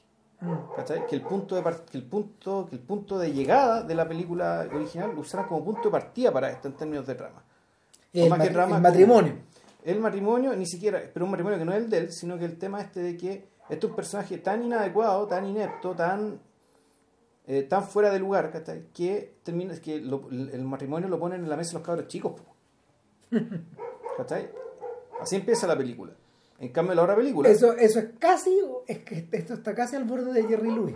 claro, y el pero en cambio, en la película, en la, en la película de May, ese ya es el punto de llegada. O mejor, Sí. ya es el punto de vacío. Sí. Entonces, ya esto que es una especie de homenaje o reciclaje de trama, digamos, ¿cachai? Yo creo que también te revela que los Farrelly realmente optaron por hacer otra cosa. Otra cosa. Otra cosa es bastante menos interesante a mi juicio, digamos, Yo creo la que lo- película original. Yo creo que los Farrelly, los Farrelly eligieron mal, porque en el fondo estaban haciendo un remake de Loco por Mary. Ya. En el fondo. Eh, y es un callejón sin salida, porque algún día vamos a hablar de los Farrelly. Ya. Pero. Pero cuando estos guanes llegan a ser Loco por Mary, están todos, todos, todos los temas que les interesan están en el aire. Pero la inadecuación está presente, pero de otra forma. De la misma manera que, de la misma manera que está presente la inclusión Claro. en la película. Y esa sensación de que en el fondo el. Puta, amar a Mary es como tener una enfermedad de la que no te podís sacar. Es una enfermedad que afecta a todos los hombres que, se, que, Que están cerca de ella. que circulan cerca de ella. Salvo estos chiquillos a los que ella va a ver, digamos, Claro. estos chicos down que, con los que ella atiende, con los que ella pasa bien y que Claro. como su- son su familia, Claro. finalmente. Y, y Ben Stiller es un sujeto que tiene que atravesar toda la película como si fuera un vía crucis para poder librarse de esta maldición que él ha tenido desde el colegio. Claro. Él está infectado por Mary desde el colegio mismo. Ni siquiera weón, desde habérsela topado en un restaurante, o en una fiesta de cumpleaños, o a la pasada, o en el trabajo, etcétera. Claro, y además, en, y con, una, con un evento cómico, digamos, ¿cachai? Que además eh, le altera a su propio miembro. ¿cachai? Su fondo, eso no es casual el hecho de que haya pasado todo este cagazo con el cierre. ¿cachai? Y esa fue la marca fuego que le dejó Mary también. También. ¿cachai? Así, que- Así empezó esta weón. Claro. Ese es el punto cero. Lo, de defini- partida. lo que lo definió como hombre, ¿cachai? Claro. Y con su masculinidad herida, ¿cachai? Por, por- por- esta cuestión. Y el, uno podría incluso pensar que el fondo este personaje, para sentirse completo, ¿cachai? Tiene que, eh, tiene que resarcirse de, de la herida y el episodio mismo, ¿cachai? De este episodio inicial. Ahora, The Heartbreak Kid, puta, no tiene nada que ver con eso. No. Eh, cuando yo vi la película hace como cinco años atrás, más o menos, y estamos hablando de un filme que, no sé, po, usualmente es puesto en los 100 mejores comedias de todos los tiempos, en los grandes filmes americanos de los 70, eh, la película que lanzó la carrera de Charles Grodin, que es un comediante puta, muy divertido, weón. Pero claro, pero que últimamente no, no, ha- no ha hecho grandes películas, no es tan conocido por, por grandes papeles, es decir, él es el papá de Beethoven, Claro, ¿cachai? sí, sí, sí. Comedia familiar es muy simpática y toda la cuestión, pero claro, él, protagonista el perro. No, claro, o sea, eh, representa un poco, representa un poco al americano medio eh, que solía aparecer en las películas de John Hughes, al straight man. Sin embargo, bueno, en el mundo de en el mundo de Carl Reiner, por ejemplo, protagonizó The Lonely Guy junto con junto con Steve Martin o hizo Fuga a la medianoche eh, con De Niro que es una de las grandes buddy movies de los 80 y de todos los tiempos. Entonces, bueno, la carrera de Grodin y la carrera de Civil Shepard, sí. que, que había que había sido que había tenido su prólogo un año antes en The Last Picture Show. Ahora bien, cuando uno ve la película, cuando la vi, dije, cuando empecé a ver la película, dije, y la email está contestando Mike Nichols por el graduado. Ya. Esta película, esta película está dialogando con el graduado. Eso es la- el primer impulso que tuve. Ya. ¿Por qué? Bueno, ¿por qué? ¿De, de qué se trata esta weá? Es una película eh, acerca de. eh, puta, acerca de un americano, weón, de unos 25 años más o menos, que está en la recta final a casarse. eh, con O sea, su- es un tipo que en realidad parte de la película tú lo ves saliendo de una tienda, que parece que es su tienda. Después está mirándose al espejo en plan de, ¿sabes qué? Necesito pareja. No lo dice así, pero está actuando como si quisiera pareja. y, lue- y, y ahí viene un montaje bien rápido. Claro. Donde de- conoce a alguien en un bar, Salen, eh, comparten, se ríen. van a un restaurante, comen, qué sé yo. Después está el tema de la, del tipo que quiere puro ponerlo, ¿cachai? Y dice, pero aguanta, aguantemos unos 10 días hasta que nos casemos. Claro, entonces se van a casar así de rápido. Se van a casar así de rápido, claro, pues, es, eh, aparentemente en, en, en, en periodos donde supuestamente, o en cierta comunidad donde la virginidad ante el matrimonio era importante, el loco en realidad se casó para ponerlo. Ese fondo- esa es la lectura que uno hace de, de buenas a primeras. Claro, pero ¿por qué buscarse a alguien que le, por qué buscarse a alguien que le niega la cama, weón? Esa es una buena pregunta. Bueno, no da tiempo a contestarla. Exacto. Viene el matrimonio y es un matrimonio que está realizado en un, en un- al interior de un departamento. Claro. Es un matrimonio de tradición judía, donde la novia es judía. Él no se sabe, él no es, no pero, parece, sabe. Pero parece que sí. Grodin, Grodin sí lo es. Grodin es judío. El personaje, dado el apellido Cantro, puta, podría, podría ser que sí, podría ser que no. eh, pero, da- bueno, Filo, el, se produce el matrimonio. Vemos a esta chica, que Jenny Berlin tiene un gran parecido a la joven Barbara Streisand. Sí. Y también se parece a su madre, pero no es tan bonita como su madre. No. Y, y el, el rollo es que Su madre, Elaine Mason, entiende Claro. la directora. Puta, están todos muy contentos, todos muy felices, weón, y siguiente toma estos hueones van en el convertible blanco de este weón directo a Miami. De Nueva York a Miami, o sea, es un pique como de dos mil y tantos kilómetros. Claro, como irse a Carica, bueno, si es que no va. Y algo empieza a pasar ahí. O sea, está claro que en alguno de los moteles intermedios se va a producir la noche de novio. Claro. Eh, pero, pero este sujeto paulatinamente empieza a recibir señales de que hay algo que no está bien. El tema es que recibe señales o él mismo era un tipo que en realidad no vio aquello que debió haber visto y que no- simplemente ahora se está manifestando. No lo sabemos todavía. No, no queda claro.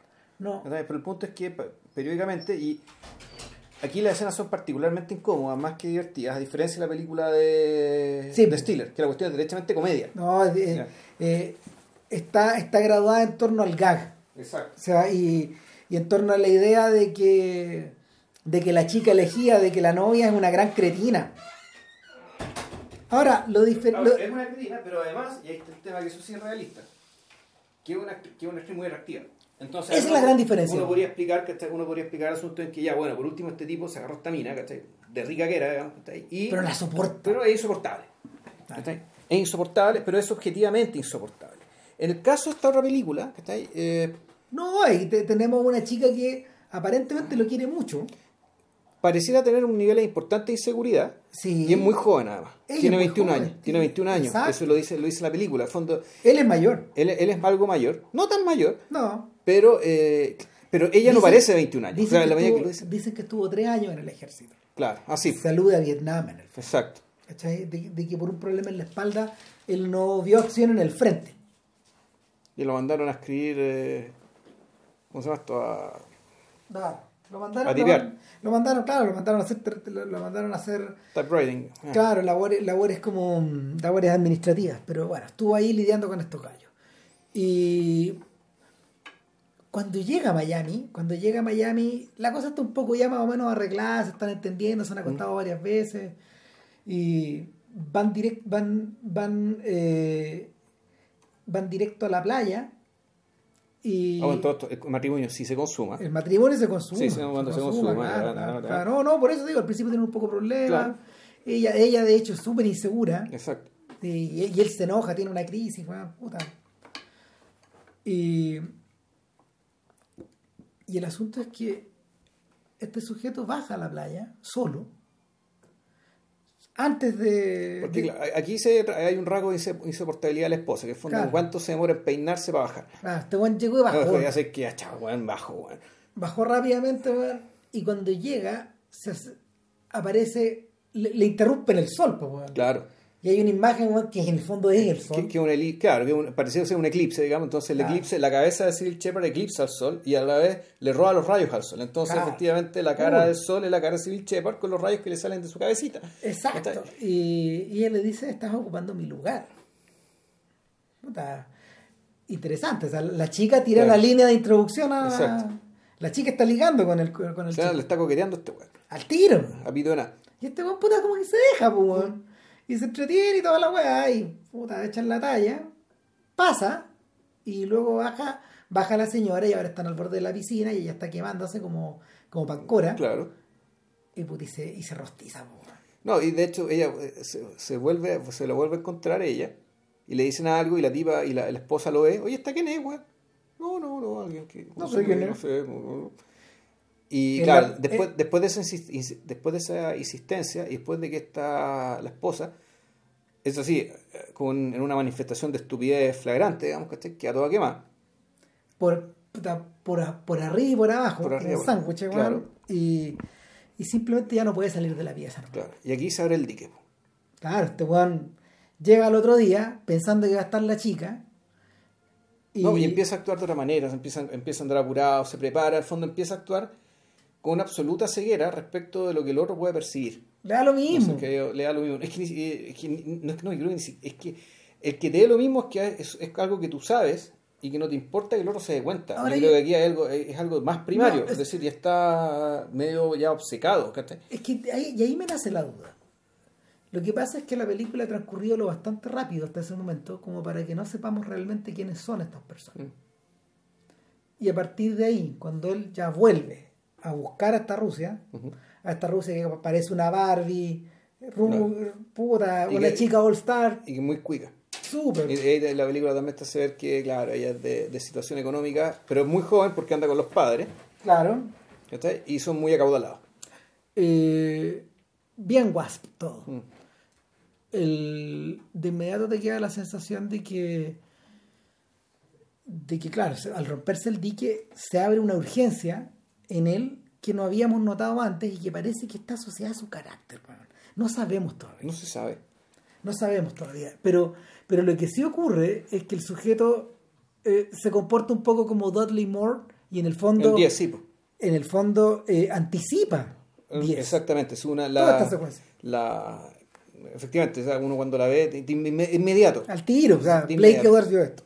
Dime, de esto, pero claro, ahí él le dio la vuelta y, y aprovechó que fueran un hombre joven, sino un hombre ya en crisis de mediana edad. Claro. Y a ver cuán ridículo o no se ve esto. claro.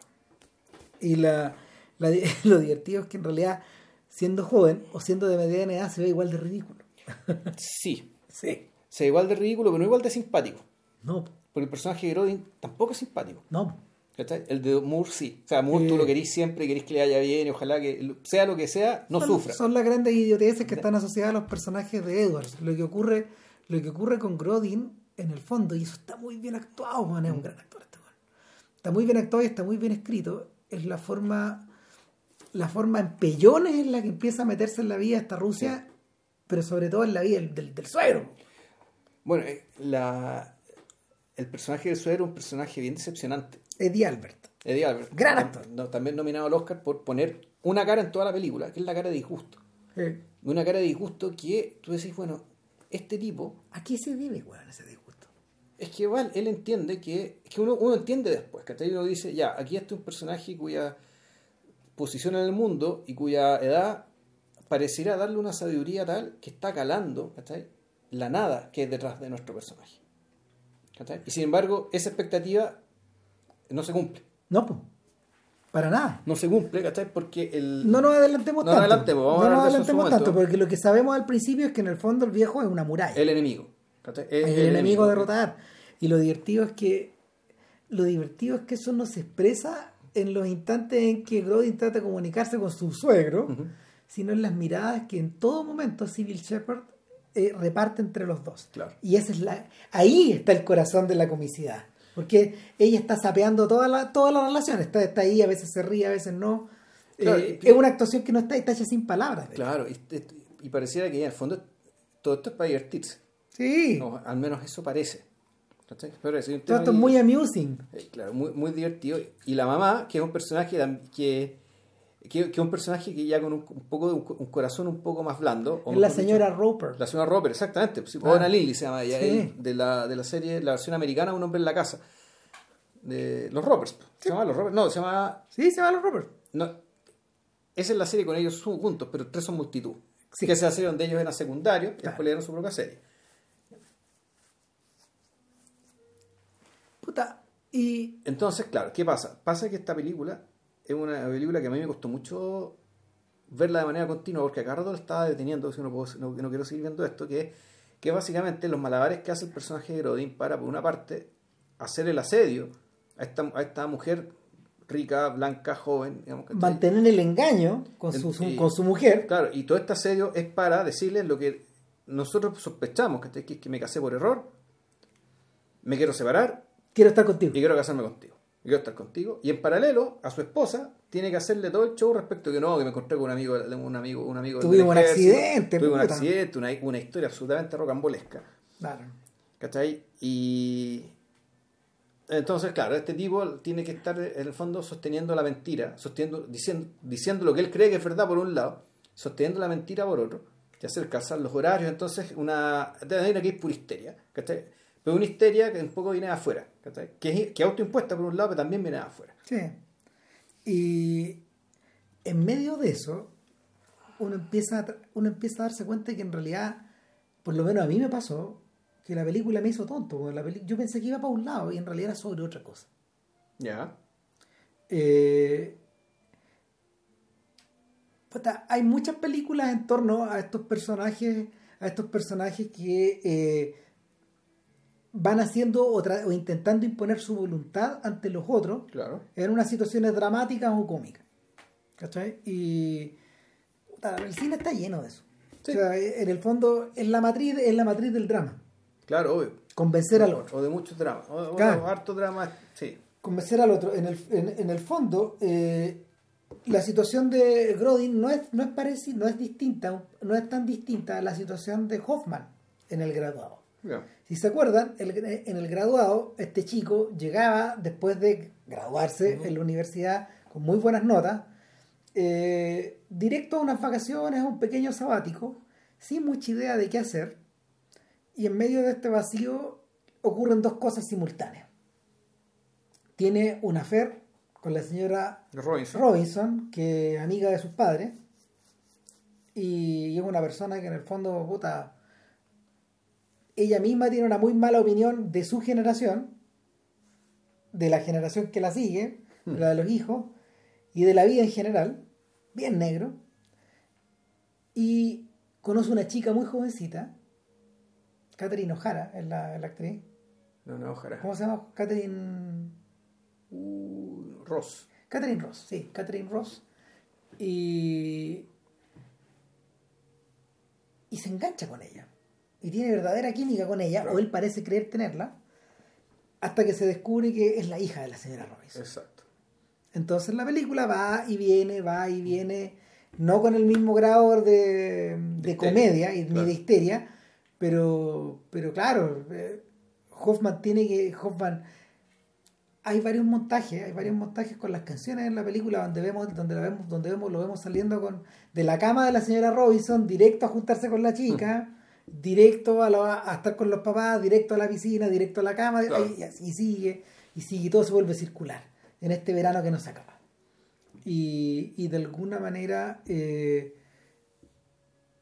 todo este exceso de. todo este exceso de agenda, todo esta mm, todo este exceso también de líbido que tiene, del, que, que- que tiene, del que tiene que hacer gala, eh, sirve para llenar eso, ese tiempo muerto, donde él tiene que decidir qué va a hacer, Claro.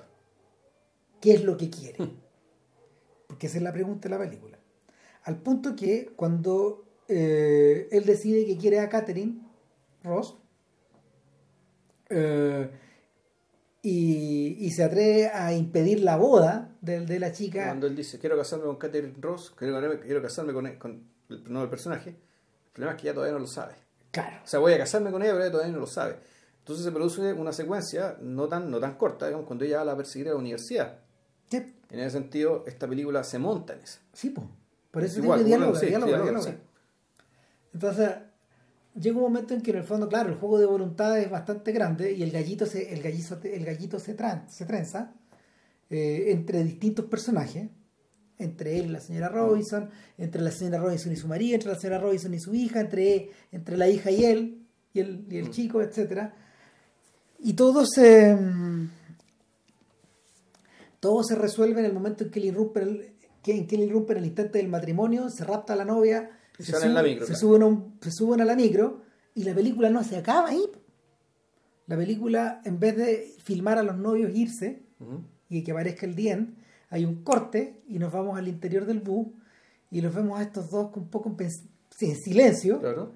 eh, meditando o, o perplejos, más bien perplejos por lo que han hecho, y, y Nichols dejando en suspenso el qué va a pasar. Claro.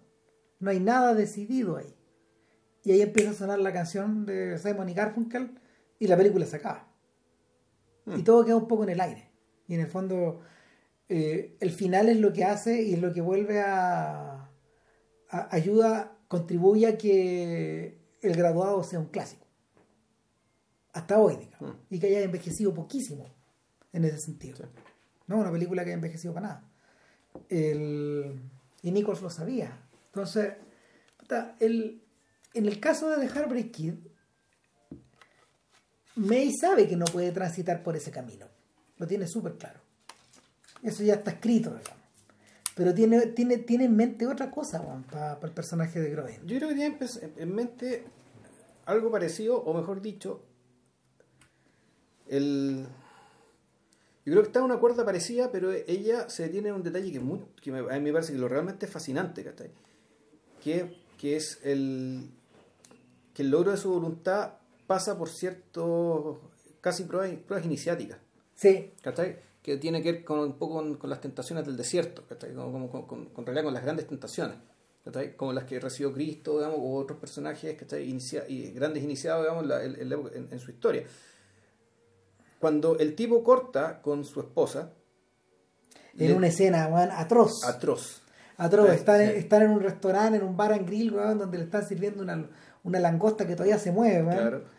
Y, y ella, ella dice, esta ha sido la mejor noche que hemos tenido de los cinco que han pasado juntos. Claro. Y este weón está a punto de decirle, weón, que, Que quiere, claro, que, quiere- la, la- la quiere terminar, ¿cachai? que llega un punto en la vida, dice, llega un punto en la vida donde uno tiene que admitir que pese a muchas cosas buenas, pese a que uno, pese a que uno pueda vivir con intensidad todo lo que lo rodea, todo se acaba. Claro. Le dice, todo llega a un fin. Te vas a morir, le dice ella. no, no. Tenemos O sea, que se terminar da, esta Se da la media vuelta. Claro, puta, pobre. a partir de mucho malentendido y a partir de lo que hablaba Rand, volvemos, digamos, de la importancia del- de tu discurso. O sea, el, donde aquí efectivamente es el, el discurso, ¿cachai? El que no solamente, no solamente es decir lo que ocurrir, no solamente tratar de confortar al otro, digamos, ¿cachai? que va a subir un mazazo en la cabeza, ¿cachai? pero también en ese discurso está el, el autoengaño, digamos, Convencerte que- a ti mismo, convencerse, convencerse a sí mismo, digamos, ¿cachai? de que lo que está haciendo es lo correcto, es lo justo, es lo decente. Así como también cuando se justificó delante de los papás de la niña respecto de por qué se iba a separar y por qué quería estar con su hija, eh, era un discurso del mismo talante, es un personaje que debe estar, básicamente, actúa de tal manera que vive en la necesidad permanente de justificarse. Sí. Ahora, cuando al finalmente te- termina con la, con la esposa y vos se agarra con el mozo empieza a perder el control además, ¿cachai? porque eh, efectivamente ya es demasiado estrés, porque el tipo no es ni un psicópata, digamos, efectivamente no quiere hacer sufrir a esta víctima de su propia estupidez, por decirlo de alguna manera. Él lo tiene medio claro, le dice, te doy todo, te doy el auto, te doy seis mil dólares, te doy todos los regalos, man. Claro, le, le dio regalos, después bueno, es que le dio parte incluso de la plata de su tienda, no sé, como que lo perdió todo con el marihuana. Sí. Lo perdió todo. Entonces, él, habiéndolo perdido todo, al igual que el graduado, se va a Minnesota, weón. ¿Cachai? Que desde el sol de Miami nos vamos a Minnesota, extremo, Nevada, ¿cachai? nos vamos al polo. A la frontera con Canadá, weón. Claro. weón. Se va a Minnesota a buscar a esta niña, el papá amenaza con agarrarlo a balazos, si lo ve. Y, y, y a la, y a la cabra, ¿cachai? La va a ver en la universidad. Y le empieza a huear, y le empieza a huear. esta chica parece rodeada de dos o tres jocks, de, dos de dos o tres gorilas, weón, con care sueco, weón. Es que efectivamente Minnesota es un estado de alta migración Sí, escandinava. pues, Entonces, claro.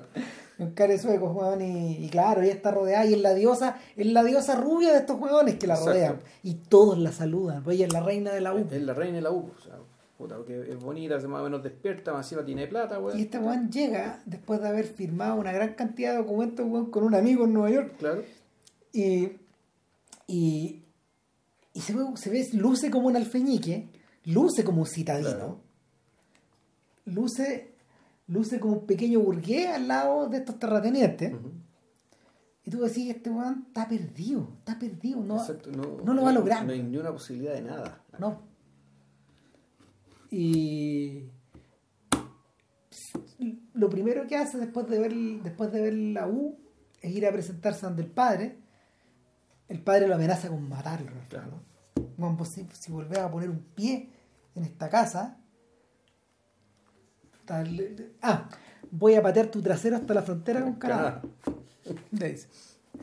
Y, y en ese punto donde este decide volver a la U, volver a confrontarla, ella le dice, bueno, es que Miami parece tan lejos. y, y ahí es donde la weá cambia.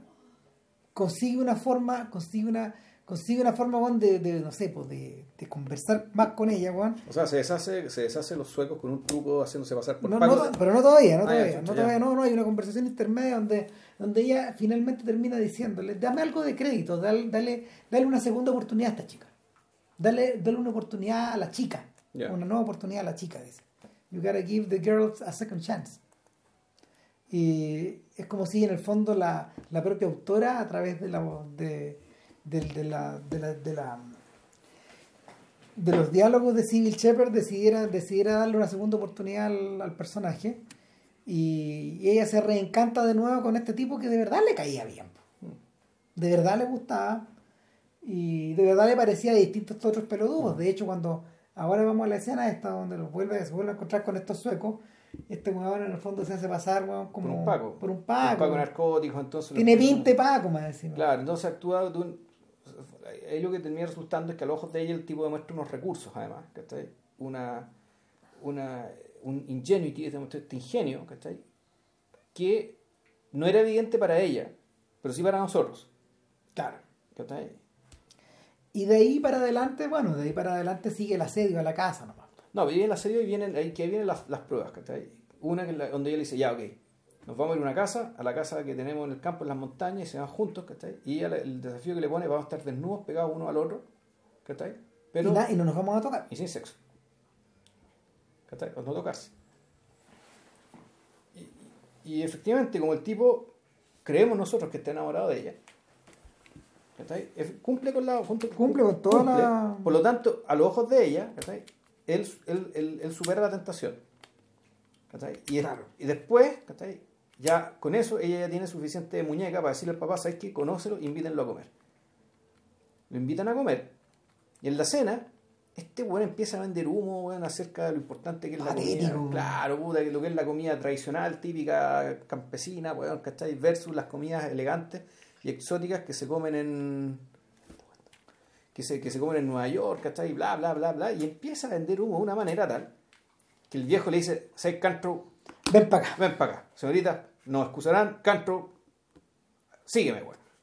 Y lo lleva puta, a una especie de biblioteca, estudio, escritorio, ¿no? donde empezamos a entender realmente de dónde viene la hostilidad del viejo. Y la hostilidad del viejo es una cuestión muy básica, ¿cachai? que nosotros no la vemos porque está muy bien actuado. Más bien y también por el tema del silencio, de, de cómo el- el- los motivos del personaje quedaron ocultos siempre. Solo única había una, una, una hostilidad física. Y claro, la preocupación del viejo es que, weón, vos querés plata, weón. Tú venías a chantajearme a mí. No, no, tú querés No, en el fondo, Claro. sí, po. Lo que me estás, lo que me estás quitando es propiedad. Claro. Eso me estás quitando. Me- es como si me estuvieras quitando, es como si tuvierais tomado la playa, a propósito del balón de Claro. Si tuvierais tomado la playa, weón, que yo tengo hace 14 años, weón, si es mi Claro. playa, madre. Claro. Me estás comiendo la color, po. Y por lo tanto, si querés, por- y por lo tanto tú quieres algo a cambio de eso, ok, 5 mil dólares. Ya, 10 mil. 10 mil. Ya, 20 mil. 15 mil, 25 mil. Y no, y no, y no. Y claro, este weón, el, el- el personaje del padre, que creíamos que era un señor puta muy penetrante, fue, no era un tipo que veía todo al, al través de los ojos de la plata. En el sentido, un personaje bastante pobre, mucho más Sí, pobre de lo que parecía. No, y finalmente a propósito del tema de las pruebas, queda desarmado ante este caballero andante. Claro, entonces ante este, eh, ante este caballero andante, este sujeto aparentemente íntegro y no tiene nada que hacer, efectivamente el matrimonio Cede, pues, ocurre. Sí, pues, este no quiere plata. Tampoco está metido solo por sexo, ¿cachai? O sea, superando estas dos tentaciones, este sujeto logra el objetivo y se casa. Y en la misma ceremonia de matrimonio, tú empiezas a notar que algo se empieza a ocurrir.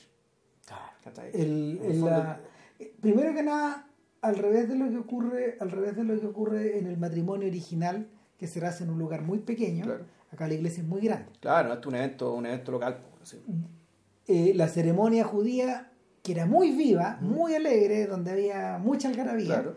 esto es estatuario. Claro. Nadie levanta la voz. ¿Cachai? Está muerto en el fondo, parece un cuadro. Mm. parece un cuadro de American Gothic. Y parece un cuadro gótico americano. Y la y lo otro, lo otro es que este personaje ya está en otra actitud. Lo vemos alternar con los invitados sin la novia y hablar y seguir seguir un pegado a un discurso que en el Claro. fondo es un discurso que depende de, bueno, ¿qué hace usted? Yo me bueno, yo, me- yo tengo un negocio, eh, yo tengo un negocio de cumplimiento de terreno, ah, sí, yo encuentro que es muy Ah, interesante. claro, claro. Entonces, entonces, es todo ese discurso que en algún momento le sirvió para algo, como de repente se vacía, ¿cachai? Porque supuestamente el objetivo ya lo obtuvo. Y llega un momento en que su discurso está, es tan vacío y es tan, y es tan, ¿cómo decir la palabra? Impropio. Y ya lo siente tan, de repente tan ajeno, que ella no le queda más que hablar con los cabros chicos. Sí. Y ahí termina la película. El, Entonces, ¿qué- es, qué- es ahí, es ahí donde en el fondo finalmente uno entiende el punto de llegada. Y, y entiende, hay distintas pistas que la película había estado dando, pero que uno solo puede interpretar en retrospectiva. Ya. Por ejemplo, cuando todos los momentos en que aparece Close to You, la canción Ya, de, de, los de Carpenters. los Carpenters, sí. Eh, al principio ellos la- en realidad. sí, Sí. al principio la cantan en el auto, Claro. la cantan a capela. Luego cuando llegan a, a Miami la weá suena de nuevo. ¿eh? Exacto. Eh, y- pero, pero, pero ya suena como en clave relamida. Y la canción vuelve a sonar por tercera vez en el instante en que en el instante en que él va allí repleto de esperanzas a, a Minnesota en un Greyhound Bus. Ya. Y no miento, cuando él va de Miami a Nueva York, rajado. weón. Interesante, nunca más vimos a la mujer. La mujer desaparece, Desaparece, exacto. como si nunca hubiera estado en su cabeza. Esa es la otra vista. Mm. El otro detalle es, eh, es la canción de Coca-Cola, la de Mad Men. Sí. I want to teach the world to, to sing. O I want to give the world a Coke, algo así Sí. es la, la- la- la otra versión. Y que, que ellos la cantan en el auto. Sí. Y que conecta, y, este es un brazo que conecta a Mad Men con esta película, en el fondo. Y básicamente porque ambas transcurren en el mismo momento histórico. El- el- hacia el final de Mad Men, el cierre el de Mad Men, el mundo de 1970. Harry Kidd. Sí, 1970. Exactamente, eh, 70, 71, por ahí. Y el y de alguna forma, de, de alguna forma, claro, la, la canción es una canción que en esa época y que en esa era donde la estaban filmando estaba asociada a un comercial. Sí. Era la canción del comercial de la Coca-Cola. Exacto. Claro, y ellos estaban cantando la canción del comercial con- como, con- como, como quien, no sé, podría haber cantado la canción de Milo te hace grande. Claro. No, mami, quiero leche galo. Puta, puta madre, claro. Etcétera. O la de WOM, hoy día, no sé. Ya, filo. Eh, y el tercer detalle, el tercer detalle es el carácter de él. O sea, perdón, el, cuarto detalle ya. Es, es que cuando uno empieza a observar ese carácter, esa, esa impulsividad, ese, ese querer llegar a algún punto, ese querer probar tu punto, ese querer eh, expresar, expresar lo que tienes en tu interior, a pesar de que suena como, a pesar de que el discurso suene vacío de todo, eh, era un discurso que estaba orientado hacia un algo. Una vez que ese algo está conseguido, el discurso empieza a, Se empieza así, pues, a, a silvanar. o sea, a desilvanar. se empieza a derrumbar. Y, el- y ahí lo, interes- eh, lo, lo que me gusta de la película es el hecho de que, el fondo, la, la anomia de este sujeto, o, o más que la anomia, en realidad, la, la determinación de este Ciega sujeto, de este de este se confunde con la integridad. Parece integridad, Exacto. ¿cachai? pero no es no es integridad. No es integridad. Esa weá es brillante, weón. Porque. eh, Claro, va- y, y eso voy, y, y- y entonces, hablando del punto, este es el punto que el grabado no trata. va un paso más allá, pues. Un paso, exactamente. O sea, aquí el tema, del, el tema de la juventud, el tema de la belleza, el tema de la virtud, ¿cachai? En el fondo termina recurriendo, ¿cachai? Esto que, esto que la película te deja sin explicar y que te deja abierto. ¿cachai? Entonces- Aparentemente está cubierto por esto. Aquí van al, van al, van al hueso, van al, Claro. al meollo este de que hay un tipo humano ¿cachai? En, este, en este momento del siglo, o que también lo ha habido siempre, ¿cachai? Que puede ser el hombre sin atributos, ¿cachai? Vamos a empezar a buscar, digamos, ¿cachai? Estos, estas personas, estas personas, ¿cachai? Cuya espina, cuya espina, columna vertebral, cuya espina, el spine, que es los gringos, parece firme, pero en realidad es un gran montón de nada, digamos, que se anda, que se reconstruye permanentemente por motivos absolutamente aleatorios, eh, fortuitos. ¿eh? Y ahí tenéis, pues, ¿cachai? Puta, estos personajes buscavías de los 70, ¿cachai? El Five Easy Pieces que hablamos hoy día en la mañana, que son parientes de esto. Sí, totalmente. Solo que esta es una clave un poco cómica, ridícula, media negra, y poco más, y más atada al convencionalismo. Es decir, ¿qué pasa cuando estos, cuando, cuando estas personas tienen que lidiar con otros, ¿cachai? Y tratar de generar relaciones significativas, ¿cachai? Eh, Te, espe- te, eh, te encontrás con esta caga. es que es de especial mención que esta es una película, por ejemplo, donde no hay un grupo, donde él no posee un grupo familiar. Exacto. No hay familia en ningún momento. Ni grupo de pertenencia, ni amigos, ni nada. ni amigos, ni nada. A nadie a quien recurrir, ni a quien pedirle un consejo. Eh, y es un personaje que está un poco en el aire en ese Mm, sentido. sí. Viéndolo, y sobre todo de cara a la última escena, cuando él empieza a hablar con, las con las personas invitadas a la fiesta, yo dije, este weón, ¿qué puede hacer? Hoy lo pensaba hoy día, viéndola por segunda vez. Le decía, este weón, en el fondo, está diseñando un discurso político, este de conversar con esta gente, Ujú.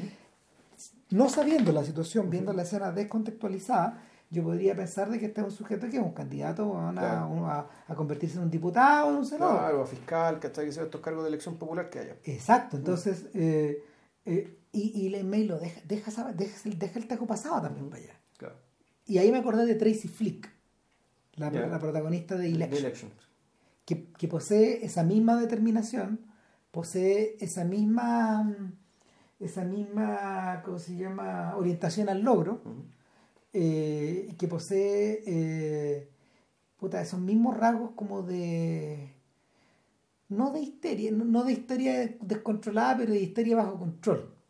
¿Cachai? Eh, Tracy Flick es un personaje más o menos similar, pero alguien que ya hizo esa elección. Sí, pero, bueno, la, la, histeria se define como el no saber lo que se quiere, cuando no sabes cuál es tu deseo. Yo creo que Enix Flick sí sabe cuál es su deseo lo que a lo que ella reacciona histéricamente digamos, es a la posibilidad real de no conseguirlo. Claro. Eso es lo que pareciera descomponerla y que de fondo la, saca de quicio. O sea, esto, esto es más que histeria, yo creo que es una especie de, de, agresividad digamos, y, una, y una tolerancia nula, nula, nula a la frustración. Y es lo que, es lo, el, es lo que hace de Election, de hecho, una película importantísima. Eh, hoy día en el, en el ¿cómo se llama? Con, con Trump en la Casa Blanca. Claro. Y la hace premonitoria, de hecho. Eh, yo viendo Vice, el, el, vicepresidente, la película fracasa precisamente porque no alcanza a explicarse eh, con una con solidez lo que hay al interior del personaje de Chini. El Chini del principio, que, que, es un alumno de alguna forma en práctica de Donald Rumsfeld y que luego en algún momento supera al maestro, eh, es un personaje que también está convenientemente vaciado de esos impulsos. Pero la película nunca, nunca apunta al instante en que este sujeto entiende lo que él quiere. Ya. ¿Qué es lo que él quiere? Lo da por hecho, lo da por sentado. Le faltan escenas, weón. No sé qué chucha es, pero, pero la, el, con, estas, con, con estos breves pincelazos, Elaine May entendió mejor la situación de esta clase de sujetos que están llevados por la fuerza y el vacío de su propio discurso. Eh, viéndola también yo pensaba que, y a propósito de la conexión que tú haces con los buscavidas de los 70, eh, un personaje como el de Grodin es un personaje, es un personaje que, es terminal. Eh, y, y, es la consecuencia de esa década, de los 60. O sea, es terminal también en el sentido de que lo que pase después va a ser una réplica de lo que ya pasó. Esto es serial. Es serial, po. Esto es serial. Su enfermedad Hasta la muerte. Hasta la muerte. Va a correr siempre detrás mm. de esta weá. El. Divertido que lo mencionemos porque me acordaba de estos. Hay dos cómics, uno de Cramp, eh, que tú lo has visto, digamos, el de, el de estos payasos que van llevando bueno, este ah, Claro, bueno. Y hay uno de hay uno de Matt Groening, de Life in Hell, donde está Está el payaso Vinky, weón. No, está, el conejo Vinky, weón. Y abajo dice, cuando está, Vinky está aprendiendo a caminar. No, lo, lo, ¿para qué lo vas a, para qué lo vas a intentar? Dice, ella es como así, pues. Y después dice, Vinky, weón, tratando de enamorar a una chica. Ni lo pienses. O llegando a la universidad, último lugar en la clase, claro, entonces, no lo intentes, etcétera, y al final, al final ya muerto el conejo, te lo dije. Told you so. Eh, es como esa misma sensación, pues serial esta sensación de que todo es circular y recursivo. Este weón va a estar, este va a estar en el. va a estar en, ¿cómo se llama? en la rueda del hámster hasta el final. ¿Cachai? Y, y por, lo mismo, eh, todas esas, todas esas brutalidades que Eddie Albert, de, de, de, las brutalidades de su discurso en la mesa, yo soy una persona interesada en el medio ambiente, yo soy una persona interesada en la industria, me parece que este lugar se respira aire limpio, me parece que esto, es mucho mejor que la ciudad. y la comida es una comida honesta, Puta, no, asqueroso, bueno. Entonces todo, esto está asociado, todo esto está asociado finalmente, claro, al, a la, al tambaleo final de la, al tambaleo final de estos valores de los 60, que se suponían puros, que se suponían eh, renovadores, que se suponían libres, que se suponían eh, nuevos cuando en realidad no lo son. No. Eh, entonces, puta, después de eso, de, verdad que es un shock pasar al viaje al fin de la noche de Mickey y Nicky, porque eso, o sea, esta es como se limpia, weón. Más o menos. Es más o menos, sí, es el infierno. El, yo, yo creo en el que, que en, en el repaso de todos estos clásicos de los 70, eh, los certificados y los no certificados probablemente está siempre está, está siempre hasta arriba porque porque puta está más allá de la negrura po, esta por ejemplo esta película esta película no intenta eh, no intenta hacer las paces con la historia como lo hace el francotirador la película no intenta jugar con los géneros con- Maquinikis. Claro, Mikey y Nicky. La y Nicky no intenta jugar con los géneros ni, eh, ni, ni asignarle a sus escenas significados simbólicos, como pueden tenerlo, por ejemplo, los de Close Encounters o eh, Taxi Driver. No es una inmensa parábola como es Apocalipsis ahora. Y tampoco es un inmenso retrato de la América del siglo XX, como es El Padrino. Ujú. No es ninguna de esas. Es simplemente una historia que transcurre en una noche en torno a dos personajes que, que están, ligados al, están ligados a la mafia. A la mafia judía. A la mafia- pero son judíos. ¿no? Sí, claro, sí. están ligados a la mafia judía eh, y que y que mm, la película comienza cuando ya estamos en el cuarto acto de la historia. Cuando el, cuando, cuando el, cuando el desfalco, el robo eh, o el fraude se ha producido y uno de estos sujetos, uno de estos sujetos está encerrado en un, en un hotel, en un hotel de Manhattan, probablemente del sector de Hell's Kitchen, es decir, como de la calle treinta y tantos para abajo, Ya. eh, puta, acorralado, esperando que lleguen a matarlo, y la persona que toca su puerta es su amigo de la infancia. Otro gángster. Es que lo, bueno, en realidad, si mal no recuerdo, él lo llama, ¿no? ¿Sí? Sí, pues lo llama. Entonces va, está el tipo encerrado, que con, donde ve un, un papel de llave y dicen, puta, mataron un Chinese book, mataron un bookie, Claro, mataron un, un corredor de un puesto. corredor de apuestas, que está ahí. Que naturalmente uno, uno empieza a pensar en la, el, el asesinato del Chinese bookie, digamos, que es una película que hizo Cassavetes después. ¿no? Después. Sí. Entonces, ahí- y claro, esta persona que está correlada es John Cassavetes, o Cassavetes, como dicen los, los gringos. Y llama, a, llama por teléfono a un amigo que lo venga a buscar, es Peter Falk. Bien, Entonces, ven, aquí, estoy, estoy con un ataque al hígado, entonces no estoy, estoy con un ataque al estómago. este weón me van a matar, me tenéis que ayudar. Claro, mi úlcera weón, se está reventando. Y este buen llega, eh, pero no ha recibido de forma alegre, weón. Eh, en el fondo, en el fondo, y esto es bien impresionante, eh, Casabets, Ca- Casabets está como en el álamo, weón, está como ahí en la batalla de la Concepción, weón, hasta el final. está acorralado desesperado. está- le puso, ya no, ya no, le puso la bayoneta a la carabina. Claro. Y, y sabe que quien venga, a buscar, quien venga a buscarlo, incluyendo a su amigo, va a venir a matarlo. Claro. No es algo que se diga en la película, pero se subentiende a cada paso. Entonces, el filme está estructurado en torno a eh, el supuesto intento de escapar Claro. de la de ciudad. salir de la ciudad. Claro, hay distintas alternativas, podéis salir por bus, Por tren, por avión. por tren o por avión, igual te van a cachar porque los brazos de la mafia están en todos lados y los ojos también. Eh, eso es por un lado. Lo segundo es que esta huida hacia el final de la noche, eh, que está resumida en unas cuantas cuadras también. Si los jugadores alcanzan a arrancar, no sé, 30 cuadras, 40 cuadras nomás, eh, está apuntada, está punteada por eh, dos cosas. Uno, por distintos episodios que están asociados a distintos lugares. Y, y lo que hace, lo que hace May, Cassavetes y Peter Falk, que, era un- que son como los tres autores de la película de alguna forma, eh, es que los, los van, los van, los van hilvanando como si fueran esta- eh, como si fueran eh, estaciones hacia un sacrificio. Entonces esto obviamente incluye visitas a, a fuentes de soda o a bares que ellos conocían, Una escena en un bus, una escena en un un bus, cementerio. otra en un cementerio, Exacto. una visita al amante, Claro. otra visita a la mujer, Claro. y finalmente eh, la, la última parada es la llegada a la casa del propio Peter Falk, Claro. que está en las afueras de la ciudad. Eh, entonces, este- eso, está, eso está estructurado sobre la base de estaciones.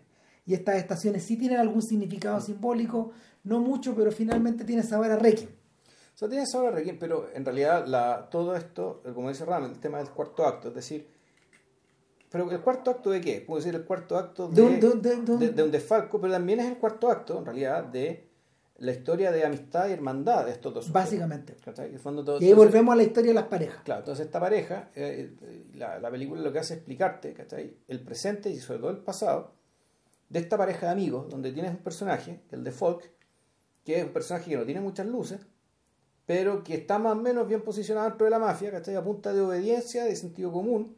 ¿cachai? Eh, además es un tipo que eh, puta, es padre de familia y es un, no solo es padre de familia, sino que es un, parece ser un responsable padre de familia. No, y vive, vive, vive, vive en Vive una una... vida familiar como la de cualquier eh, ciudadano normal, digamos. No, pero yo creo que yo diría que esto es un poquito mejor incluso. O sea, Incluso, vive, sí. vive, vive fuera de la ciudad, en un barrio bonito, que tiene Claro. vigilantes, etcétera, toda la... Claro, pero lo que veis es que él vive la vida convencional. Sí, Él es capaz. Y parece satisfecho con ella.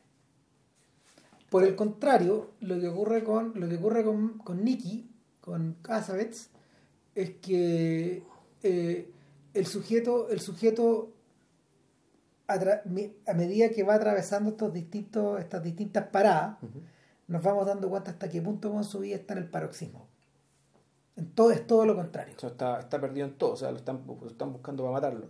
No tiene ni uno. No tiene, no, no, anda con plata en No, el sí, no, pero, pero, pero no tiene nada de él. O sea, Anda cargado, pero por lo que robó. Por la plata que robó, probablemente, Claro. claro. Y eh, su familia está hecha pelota. Su Está hecha esposa pelota. lo odia. Sí, tiene, un- tiene un hijo pequeño. Tiene un hijo pequeño, al cual prácticamente no ve. Tiene un amante, o sea, tiene más de una, tiene un montón. Bueno, anda Claro. por todos lados. La maltrata de una manera atroz. Maltrata, maltrata al amante, maltrata a la esposa, eso queda sugerido también. Sí, con la esposa. Maltrata a su amigo también. Claro, el buen maltrata a todo el mundo y es de una inteligencia y una intuición superior. Sí, Parecía ser que sí, bueno, es más despierto, es más avispado, qué sé yo, que está ahí, y- pero que sin embargo, el- lo que tiene tampoco lo satisface, digamos, y lo, lo exterioriza en su comportamiento errático en todos los planos, que en el mundo de la mafia significa muerte. pareciera, No eres reliable, como dicen, no, no eres confiable. pareciera, pareciera ser capaz en su, intele- eh, eh, en su inteligencia de observar el, de observar el precipicio que Folk no es capaz de ver. También. Ya. O sea, es- eso es lo otro que pasa, digamos. Y por eso actúa con esa tremenda indolencia. El, es un personaje parecido a, a Johnny Boy, el personaje de De Niro en, en Mean Streets. Ya.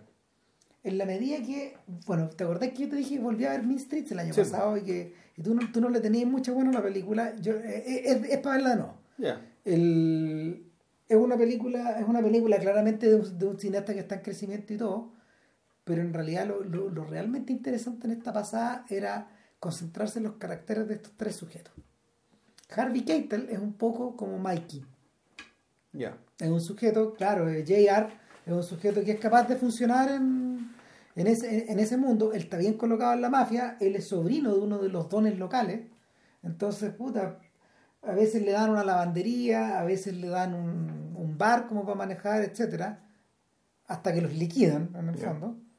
Eh, y él sabe que siempre va a estar ahí. Al medio de eso está este otro personaje, que no me acuerdo el nombre en estos momentos, que es un sujeto que se las da, se las da de se las da de un mafioso que va a hacer su vida, digamos. Eh, juega, juega a estar en la mesa de los grandes, pero es un perro chico y se lo hacen saber. Y en tercer lugar está, está, está, está Johnny Boy, que en el fondo es el punk. O sea, es un weón que está basado en un personaje real, de hecho.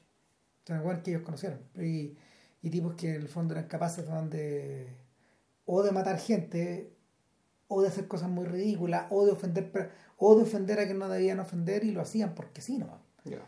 eh, Johnny Boy debe plata porque puta le da lo mismo, pudiendo pagarla, no la paga. A esos niveles de nihilismo llega. Sí, en el fondo pagar una deuda es una señal de respeto. pues, bueno. Claro, y este weón no, tiene respeto respeta- por nadie. No respeta nada. pues. Es un perro de la calle, el weón no, no- respeta a nadie y, y, y por lo mismo un weón que tiene que desaparecer del sistema. Y para eso, en el fondo, eh, para hacer desaparecer a, Mike, a Nicky, mandan a. Puta, mandan un asesino. Claro, que es otra puntuación de la historia. Que en el fondo la, tú estás viendo la historia, la- la- la- estos dos, que ahí, puta, tratando de zafar. eh, por un lado, el asesino que lo está buscando, que está buscando. Pero además, rápidamente, la película te hace entender que Peter Falk está coludido con el asesino. Sí. Que en el fondo él es el Judas. Claro.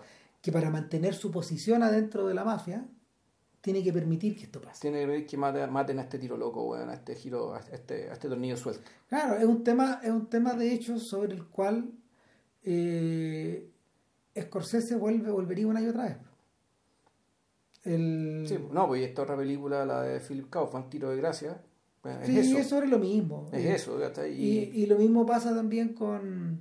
¿Cómo se llama? Lo mismo pasa un poco también con algunas con, con, algún- con algún con más de algún personaje, ponte tú en, en, en San Jack, esta película de esta película que es bien casabetiana de, de Peter Bogdanovich. ya, está con Casara. Sí, es un podcast eso. Claro, claro. O sea, el, curioso, son todas películas que en el fondo eh, sobre, la, sobre las cuales la sombra de Casabet se echa encima. Sí.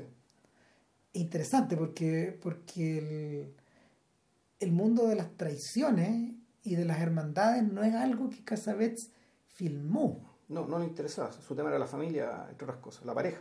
Claro. Pero, pero, pero todos estos sujetos inspirados en él flotaron hacia este, hacia, O sea, fueron utilizados. hacia- hacia ese punto. Claro. Y, Yo creo que el origen de todo eso está en Husbands. En ese, en ese diamante que encontró que encontró que encontró Casabets a la hora de lo- también es un podcast Sí, eso si un lo podcast eso, revisar. Eh, ese diamante que encontró Casabets para, para- a la hora de explorar la psique y la condición emocional de estos tres sujetos que se enfrentan a la muerte de un amigo y que de alguna manera empiezan a hacer se, se van se van hacen un duelo extremo. O sea, se van, se van una, se, van se van de una jarana que no acaba eh, a la hora de hacer el duelo. Claro. Y, y esos tipos actúan como si fuera un mundo de hombres solamente, como si fuera eh, una hermandad, como si fuera, como si, como si el muerto los hubiera traicionado. ¿Cachai? Los hubiera traicionado y los hubiera dejado solos en este mundo de adultos, eh, donde, donde para poder funcionar tienen que, tienen que tragar mierda. Tienen que tragar mierda y tienen que, tienen que extirpar algo de sí mismos. ¿Qué pasa, en, qué pasa con, con el ejercicio que hacen en Husbands? Ellos hacen la ficción de que eso que extirpan ya no se extirpa más por un rato. Sí, y, em- y empieza a bullir. Empieza a bullir, empieza a explotar, es como un volcán, Claro. weón.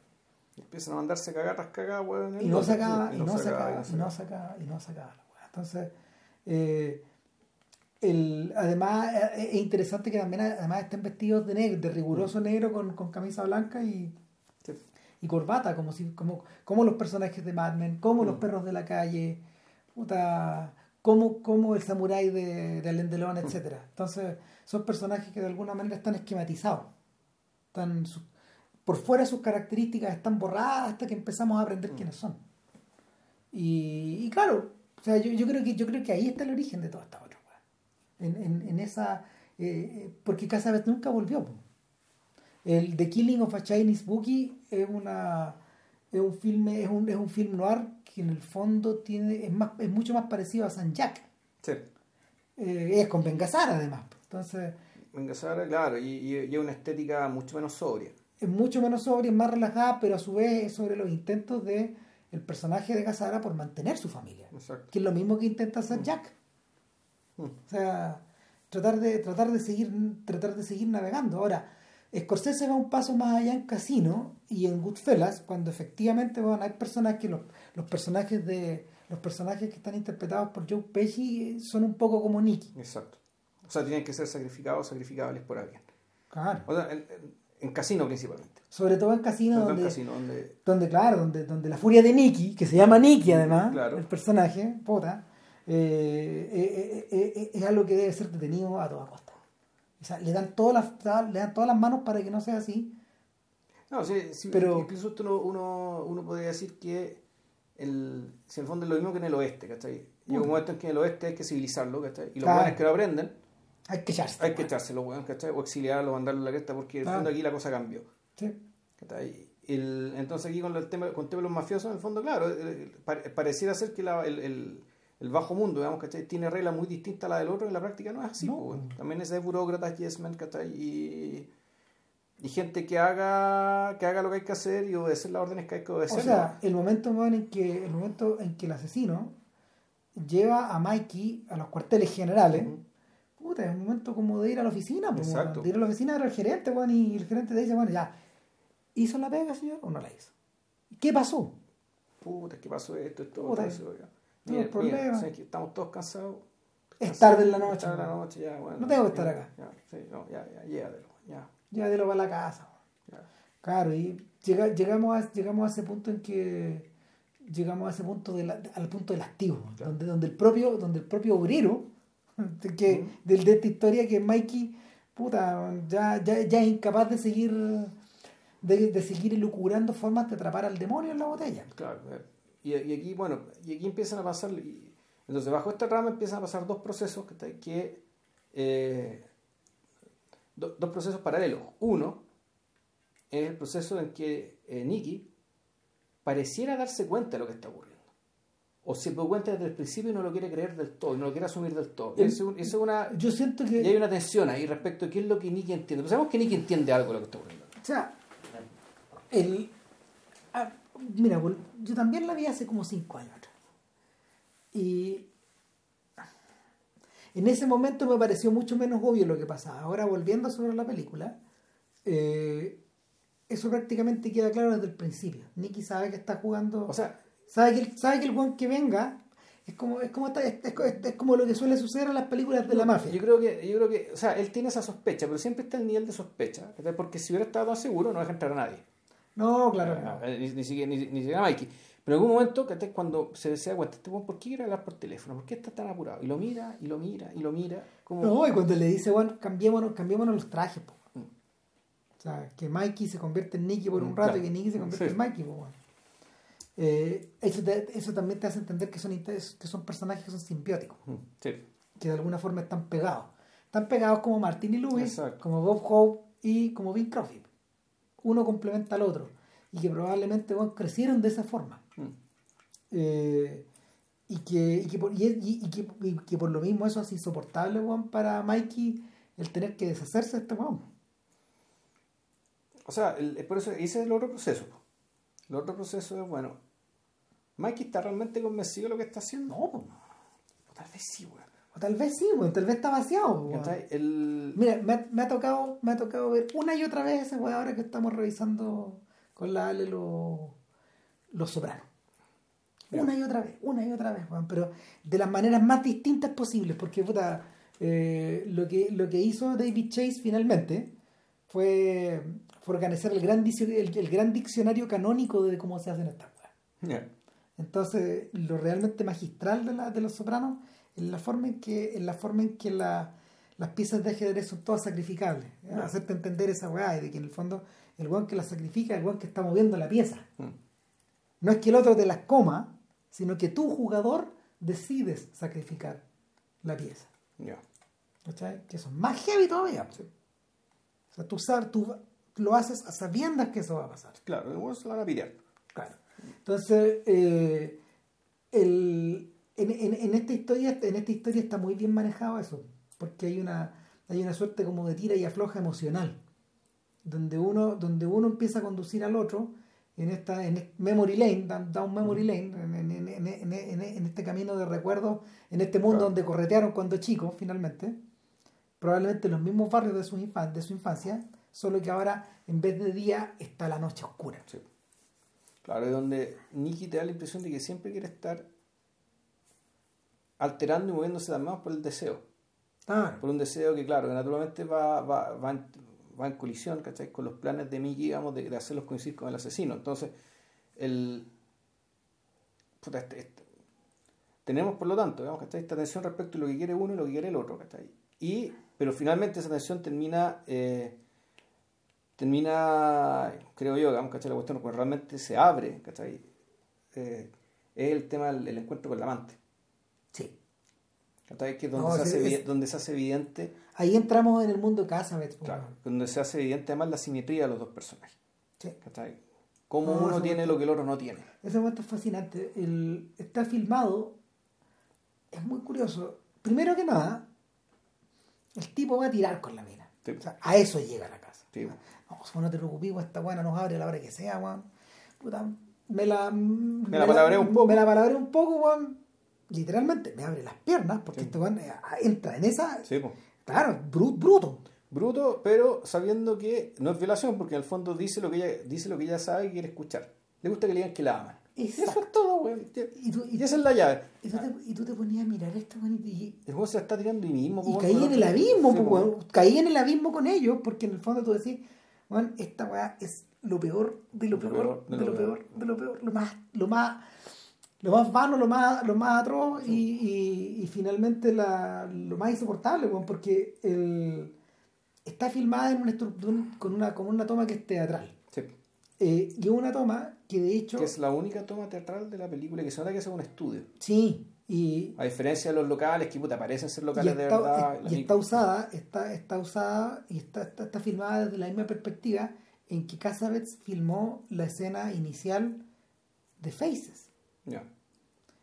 Eh, en la escena inicial de Faces, el personaje, los personajes entran igual, entran por la derecha a la casa, hay un hall, hay un hall que, que está cuadriculado en blanco y en negro, y al fondo, al fondo hay otra cosa, ya no me acuerdo qué hay.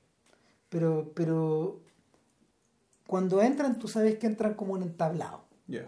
donde en el fondo donde en el fondo este personaje va a intentar seducir o va a intentar eh, va a intentar bailotear va a intentar manosear a, a Gina Rollins. Eh, esto está esto está eje- ejecutado de la misma manera con el agregado de que esta de que esta escena de, de que este tablado está dividido en dos. De que hay uno de que hay uno principal que es como el living donde se produce este acto sexual eh, consensuado entre comillas eh, en, la, en la semipenumbra y al fondo una cocina iluminada con una pared roja donde se donde se sienta Mikey weón, a esperar que este otro gallo acabe pues, weón. y tú, y tú decís diablo weón". o sea primero que nada aguanta la presencia del testigo Mm. en segundo está la presencia del boyer, del mirón, Sí. weón. Y en tercero está el deseo de este, de este por obligación de no estar ahí. Sí, po.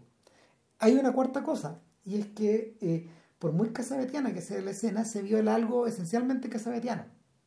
Se muestra el acto sexual. O, sea, o, o, o, sea, está, está en el campo, pero no, lo- está, no lo vemos, pero está en campo. está- está oscuro. Está en campo, pero está oscurecido. Exacto. No hay que olvidarse nunca que... Ahora, él dice que en realidad ese acto no se consuma, sino que en realidad se le está calentando a él. Claro. ¿Cachai? Cosa que es altamente improbable, digamos, y de hecho, la- pero más bajo aún es cuando el personaje de Mickey, el padre de familia, ¿cachai? Ta, ta, ta, ta, Puta, entra, entra a bailotear también ahí a manosear y a tratar. claro, eh, a dar jugo. po, y le pegan la tremenda cachetada, po. Y bueno, pero ahí. Y este- es cuando la hermandad se quiebra. exacto. ¿cachai? Se quiebra ante nuestros ojos, porque en realidad esto venía quebrado de mucho antes, ¿cachai? Sí. Pero aquí la cuestión se quiebra ante nuestros ojos. Se quebró antes de empezar la película. Exacto. O sea, no, pero bueno, para no, para no dejarlo colgando, está esta idea, la cuarta idea es que el sexo para Casabet es fuera de los límites. Ya. Casabet no tiene escenas de sexo No. en sus películas. Hay escenas de seducción, pero no son el acto sexual. Mm. O sea, vemos a Seymour Cassell intentar algo con la, con la, otra protagonista de Faces, pero, pero eso remata en nada, y tiene que rematar en nada porque el propio Casabet decía que, que, que, que el sexo entre dos adultos es infilmable. De acuerdo a su. De acuerdo no a sus valores en absoluto, sino que de acuerdo a la. de acuerdo a una intimidad en la que no se puede penetrar finalmente. Además que hay muchas otras formas en que la intimidad se expresa que va que, que de acuerdo al- de- de- que según él decía le interesan más, digamos y que él trabajaba más.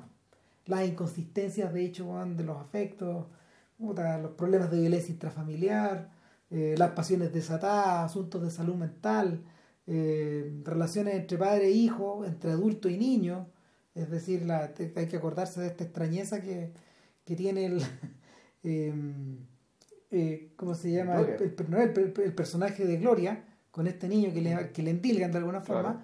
y la manera en que Casabet retoma eso en Torrentes de Amor, cuando, cuando, una, cuando su ex mujer le dice, bueno, aquí está tu hijo, eh, cuídalo los fines de semana. Y este bueno no sabe qué hacer, pues este gallo aquí es como un escritor tipo Stephen King, lo comentamos, en la, hicimos un podcast de Casabet de Torrentes de Amor, ¿no? No hicimos solamente Husbands. Ah, pero lo hemos mencionado en otro lado. Pero claro, cuando este weón le, le, le tiran a este cabrón chico, que eh, el, el, el tipo, lo- el tipo lo mira como si fuera un compañero de carrera. Vamos a Las Vegas, pues, weón. Y se lo lleva, weón. se lo lleva a Las Vegas este imbécil. Sí, como si nada. Insólito. Bueno, el, el rollo, claro, es que ahí la, ahí la hermandad, después de esto la hermandad se quiebra, caga todo. Y, y, se, y- quiebra, se rompe el reloj. y se, quiebra, se quiebra con un acto y se quiebra de manera simbólica con un objeto. con un objeto. Claro. Eh, y con algo que ya no se puede reparar. pues. No se puede reparar porque el reloj saltó en pedazos.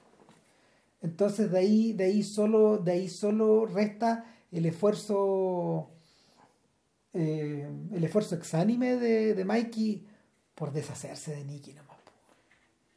Pero es como, ¿sabes a qué equivale? Es como extraerse un tumor, weón. Sí. Como sacarse un tumor, weón.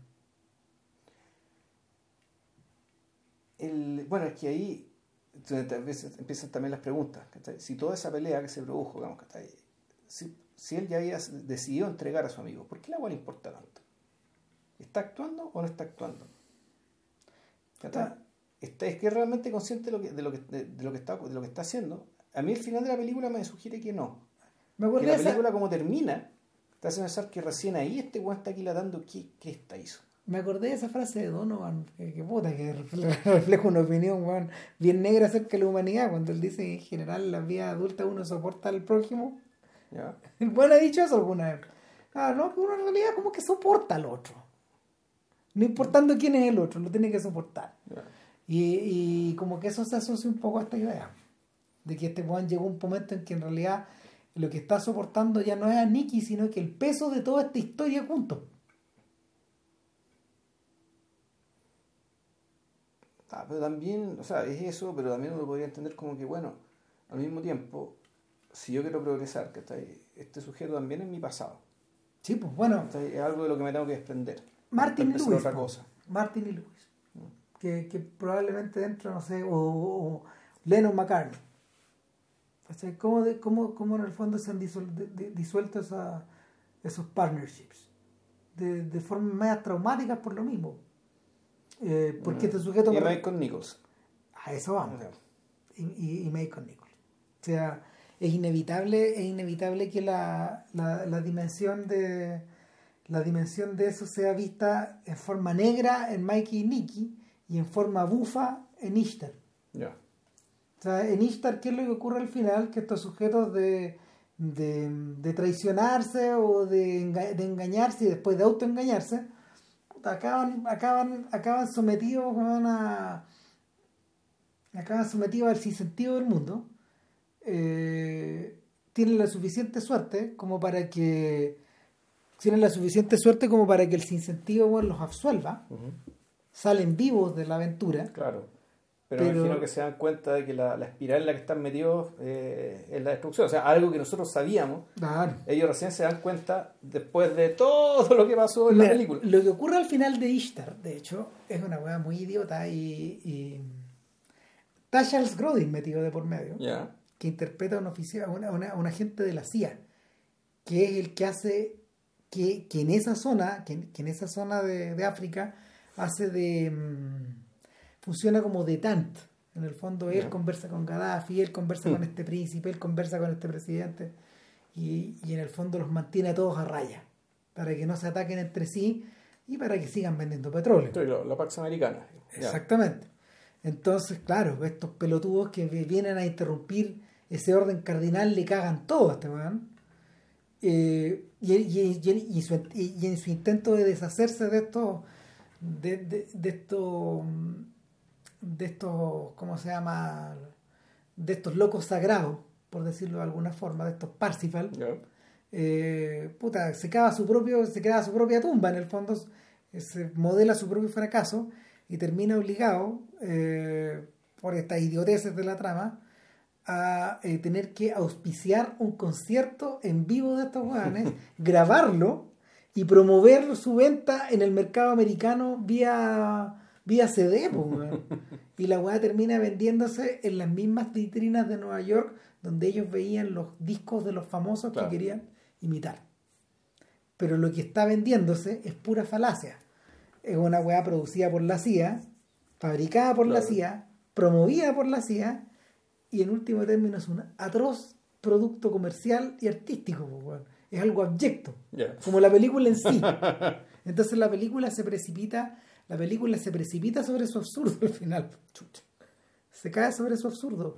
¿Para qué chucha hacemos este tipo de espectáculos? No tiene ningún sentido. Claro. Hagámoslos igual. ¿Cachai? Total, Hollywood los promueve, los mete en los teatros. ¿Cachai, ¿Cachai la Sí. lógica? Mm. Claro, se precipita sobre su propio absurdo. Eh, Nichols nunca fue capaz de llegar a eso. Tuvo películas malas, sí. Tuvo películas Tuvo malas, películas malas. pero, pero Lobo. Me, sí. Ah. No, tiene hartas películas malas, pero yo me pregunto, Secretaria ejecutiva, película in- increíblemente sobrevalorada, bueno, por- pero bueno.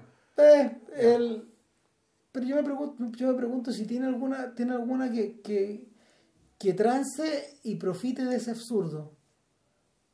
No estoy tan seguro. Lo divertido es que en el fondo, Charlie Wilson's War, esa película de, de Tom Hanks, que es la última, curiosamente es la última de Nichols, sin querer ser la última, digamos. Eh, Bastante decente película. no, sí, claro que sí, pero es la versión en serio de Ishtar. Ya. es, es- es la versión en serio. Eh, también tiene, eh, un- porque es un sujeto que contrabandea armas en, en Oriente Medio, ¿no? O en No, África. no, no, no. ¿Dónde El-? Esto es grave porque esto es triste porque es el tipo que consigue el financiamiento para darle plata a los mu- mujahidines que pelean con la Unión Soviética en Afganistán. Chuf. Y fue el weón que se dio cuenta de que ya, listo, ganamos la guerra, se fueron estos weones, ahora tenemos que ayudar a reconstruir el país. No, ¿para qué vamos a gastar plata en este país de mierda, weón? ¿Cachai? Que si, oye, pero es que si no les damos plata, ¿cachai? Esto va, va a quedar en manos de los fundamentalistas, ¿cachai? Y la cuestión termina, ¿cachai? Con las Torres Gemelas. ¿Cachai? Ahí tenéis. Ishtar en serio. Ya. sí. bueno, Bueno, antes, antes de cerrar, yo quiero decir que un detalle técnico. El, la tercera película, Mikey Nicky, me gustó mucho cómo está filmada. Y me parece que es bastante. eh, bueno, aparte que está filmada de noche, lo que, lo que increíblemente de noche, lo que. eh, fue un infierno hacer esa cosa. sí, no, se demoraron mucho tiempo, fue un cagazo. Pero el punto es que el resultado tuvo un resultado así, puta, contundente. Sí. En cambio, el Harvey Kid parece una película que está filmada ya como con más, más funcional, básicamente, que la gente hable, weón. Sí, ¿Cachai? Con- un- con- hasta incluso con cierto descuido. el, con mucho más desparpajo. Lo que, mira, a mí me da la sensación de que, salvo por Ishtar, ella nunca trabajó eh, con grandes presupuestos. Ya. Y que, y que en, en el de Heartbreak Kid no está filmada con la belleza con que está filmada El Graduado, por ejemplo. Claro. No, Porque y- El Graduado es una película objetivamente bella. Sí.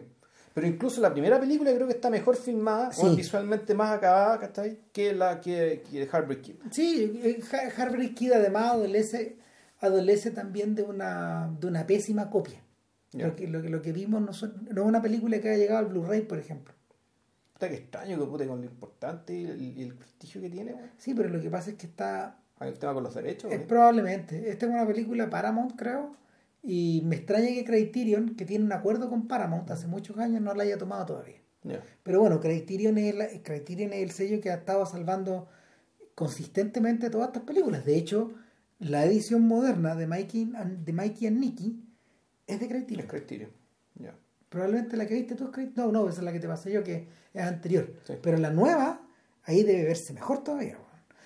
O sea, El New Leaf se veía muy bien. a New Leaf se veía muy bien porque estaba tomada de, de Olive Films, No, exacto. que son guanes que trabajan muy bien el formato. Y y es más nuevo el traspaso. Pero, pero de Heartbreak Kid todavía falta un- una edición una edición decente. Incluso de Ishtar hay un Blu-ray. Algo raro ahí. Eh, quién sabe, bueno, tal vez no, tal vez no, lo- lo- no hay una, no había un trabajo como de, de restauración como se debe, etcétera, pero, pero mi sensación es que, claro, el, el producto artístico acababa Mike and Nicky. Mm. Nada, vean las cuatro. Si pueden, yo creo que. Y si no pueden ver las cuatro, si no quieren ver las cuatro, por lo menos vean esas dos. Claro. Vean Mikey, o sea, The Heartbreak Kid y Mikey and Nicky. Cada cineasta. Eso. Que estén muy bien y para la otra no sabemos. Ni idea. Ni idea. Chau.